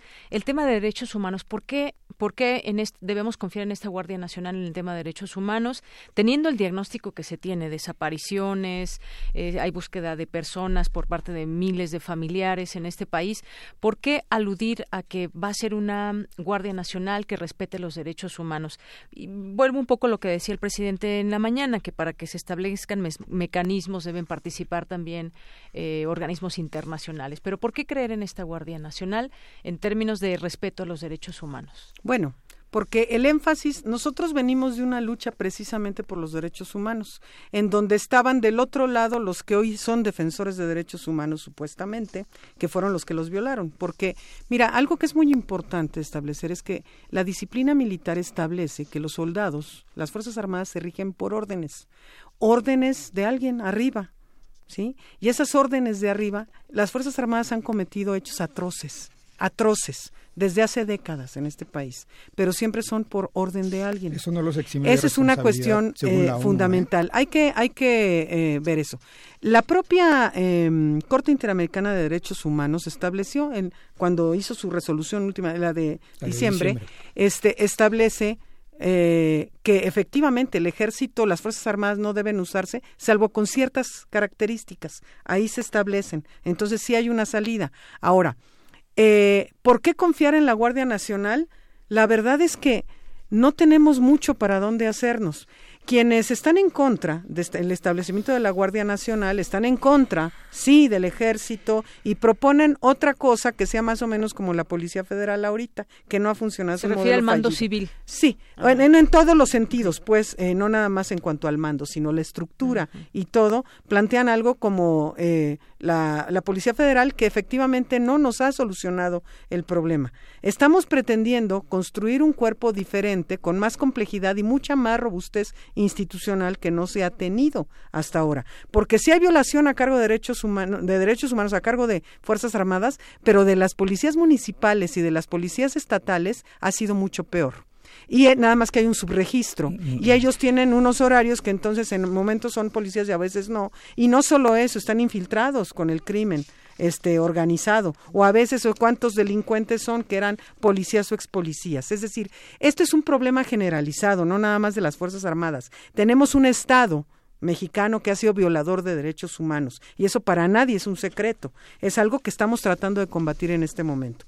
Pero, entonces, por un lado, quienes se oponen dicen no a las Fuerzas Armadas para empezar la Guardia Nacional, pero tampoco se deben retirar las Fuerzas Armadas en su dicho. Entonces es una incongruencia. Plantean el asunto de no Fuerzas Armadas, pero sí Fuerzas Armadas. Entonces es cómo sí, cómo no, cómo lo sacamos eh, eh, de, a sus cuarteles de regreso. No lo podemos hacer ahorita porque es un chantaje del presidente, pero si sí se hace, eh, están en la Guardia Nacional, también es malo. Entonces yo creo que tenemos que poner una cuestión intermedia que es lo que está sucediendo en este momento. Muy bien. Maestro Erubiel Tirado, y bueno, nos quedan cinco minutos, debo decirles, para que quizás podamos ir haciendo este debate, pues aterrizando las posturas. Sí, a, mí lo que me, sorprende de este eh, aparente debate que, se ha ido este, desviando es un poco la estigmatización, ¿no? En cuanto a la cuestión de que pues, aquellos que se oponen también lo están viendo en blanco y negro. Ninguno de los defensores de derechos humanos u organizaciones, ni organismos multilaterales, eh, hemos planteado en lo individual o en lo colectivo un no a la intervención de las Fuerzas Armadas en una situación de emergencia, jamás. ¿Por qué? Porque se ha dicho sí, si la situación lo amerita, si es grave, si es urgente, pero bajo los criterios que usted mismo conoce, señora senadora, eh, que señala y reitera la sentencia última de diciembre de la Corte Interamericana de, Derechos Humanos, que tiene que ser excepcional, ¿no? tiene que ser temporal y que tiene que estar justificada y además controlada. Esos controles nunca han existido. En nuestro país, el esquema de emergencia lo contempla el artículo 29 constitucional. El Congreso jamás se ha querido meter a reglamentar esto. Y al vapor hemos tenido una ley de seguridad interior que fue declarada inconstitucional por la Suprema Corte de Justicia, pero ahora para quitarse ese San Benito de que sea inconstitucional, pues cambiemos la Constitución, al fin tenemos todo el poder. Ese es, digamos, el hecho tangible que tenemos con el nuevo gobierno. Entonces, el punto es que en realidad estamos ante una eh, tosudez en, ese sentido de, militarizar con una agenda en el que al final del día, y hay que verlo en términos integrales, eso lo han dicho todos los este las personalidades que acudieron a, la Cámara de Diputados y a los senadores diciéndoles no se trata solamente de Guardia Nacional sí Guardia Nacional no. Veámoslo en una forma integral la cuestión que se acaba de aprobar con la, prisión preventiva, por ejemplo, el fortalecimiento institucional. No se puede decir que esto es una desmilitarización con militares. A mí me parece eso más incongruente. ¿eh? Entonces, el, establecer primero que hay una prisa por sacar o crear un nuevo ente que es una fuerza en términos eh, técnicos una fuerza intermedia que no es no está no va a estar dedicada a la defensa nacional y tampoco exclusivamente a las cuestiones de, seguridad pública, pero van a tener atribuciones de investigación. y, que desnaturaliza el origen de los elementos que la van a componer. Eso, eso es un hecho. Es decir, no basta con que se lo diga ni el presidente ni que esté señalado en los dictámenes. El hecho está ahí, es, es de naturaleza física. Bien, pues yo a mí me gustaría que termináramos con un comentario final de, de, parte de cada uno de ustedes, más o menos de un minuto y medio. Ahí les haré una seña. Pues finalmente mañana, mañana se discute, mañana se aprobaría esta Guardia Nacional y bueno, pues hay una hay una mayoría del partido de Morena senadora y pues cómo incluir todas esas voces también que están ahí pendientes de esta discusión. Nunca antes el Senado de la República había tenido un ejercicio de Parlamento abierto como el que se tuvo. Así se aprobaron las reformas estructurales de Peña Nieto con vallas alrededor del Senado. Ahora tuvimos este ejercicio y está todavía en proceso de construcción el dictamen es muy importante que la gente sepa que sí tenemos mayoría, pero no tenemos mayoría calificada. La mayoría calificada es para hacer reformas constitucionales. En este momento, porque esto está cambiando minuto a minuto, es muy probable ya tenemos acuerdos, porque se han ido integrando al dictamen muchas de las posiciones. Hay que recordar que apenas quienes estuvimos en el ejercicio de Parlamento abierto, apenas el sábado entregamos las conclusiones. Entonces, están incorporándose en una mesa ahorita este, con todos los partidos y con muchas personas todas estas observaciones, que no todas fueron en contra, ¿eh? hubo muchas a favor de la Guardia Nacional y todo mundo está en esto porque también se plantean del otro lado plantean la idea de que es blanco o negro y nosotros queremos la militarización así onda la onda marcial así ya extrema. Y no es así. Nosotros estamos en una posición de tratar de dar una salida que nos permita a todos y a todas tener seguridad muy bien. Muchas gracias, senadora. Y cerramos con un comentario de usted, maestro Erubiel Tirado. Pues bueno, yo la verdad estoy bastante pesimista sobre el esquema del futuro que, aguarda este país y, concretamente sobre el dictamen que se va a votar mañana y que ya se ha ido este, planchando sobre la marcha y que va contrastando con lo que salió de la Cámara de Diputados. Cuando menos hay dos leyes mm, que se dijeron que ya no se van a discutir Solamente se va a discutir después de esto la ley orgánica de la Guardia Nacional, donde muchas de las definiciones principales, como las cuestiones operativas y de mando y conformación orgánica, las están dejando para la ley y no hay definición constitucional. A mí eso me preocupa, no hay claridad. El otro punto es, la ley del uso de la fuerza se va a dejar simplemente con que se siga aplicando esta, este protocolo que en la práctica desde 2014 no lo han eh, hecho visible las Fuerzas Armadas de que ellos mismos se proveyeron, ¿no? Y que además, entre otras cosas, dicen que si hay una la pérdida de una vida de un civil a, quien haya contribuido esa, a, esa, a esa, esa con esa víctima no se le podrá acusar de asesinato más que de un homicidio imprudencial. Ese tipo de cosas son las que quedan al aire, no están definidas y obviamente estamos obviamente ante una situación de grave riesgo en términos de que vamos a tener un retroceso no de 20, sino de 30 años. Muy bien. Bueno, pues yo creo que es un ejercicio importante el escuchar las distintas voces y además hay mucho más que decir. Vamos a estar muy atentos a lo que suceda mañana, eventualmente pues seguir invitando aquí a esas voces diversas. Por lo pronto, hoy les agradezco a ustedes, senadora Antares Vázquez Alatorre, eh, fue precandidata por la gubernatura del estado de Guanajuato y es senadora actual del grupo de Morena. Muchas gracias, por venir. Muchas gracias. Y tenemos a Erubiel Tirado, maestro en ciencia política y especialista en temas de seguridad y defensa en México. Desde 2004 es coordinador académico del Programa de Seguridad Nacional, Democracia y Derechos Humanos en la Universidad Iberoamericana. Gracias, maestro. Y gracias a ustedes que nos siguen siempre en esta señal de 96.1 de FM de Radio UNAM. Mi nombre es Deyanira Morán y a nombre de todo el equipo, gracias, buenas tardes y buen provecho.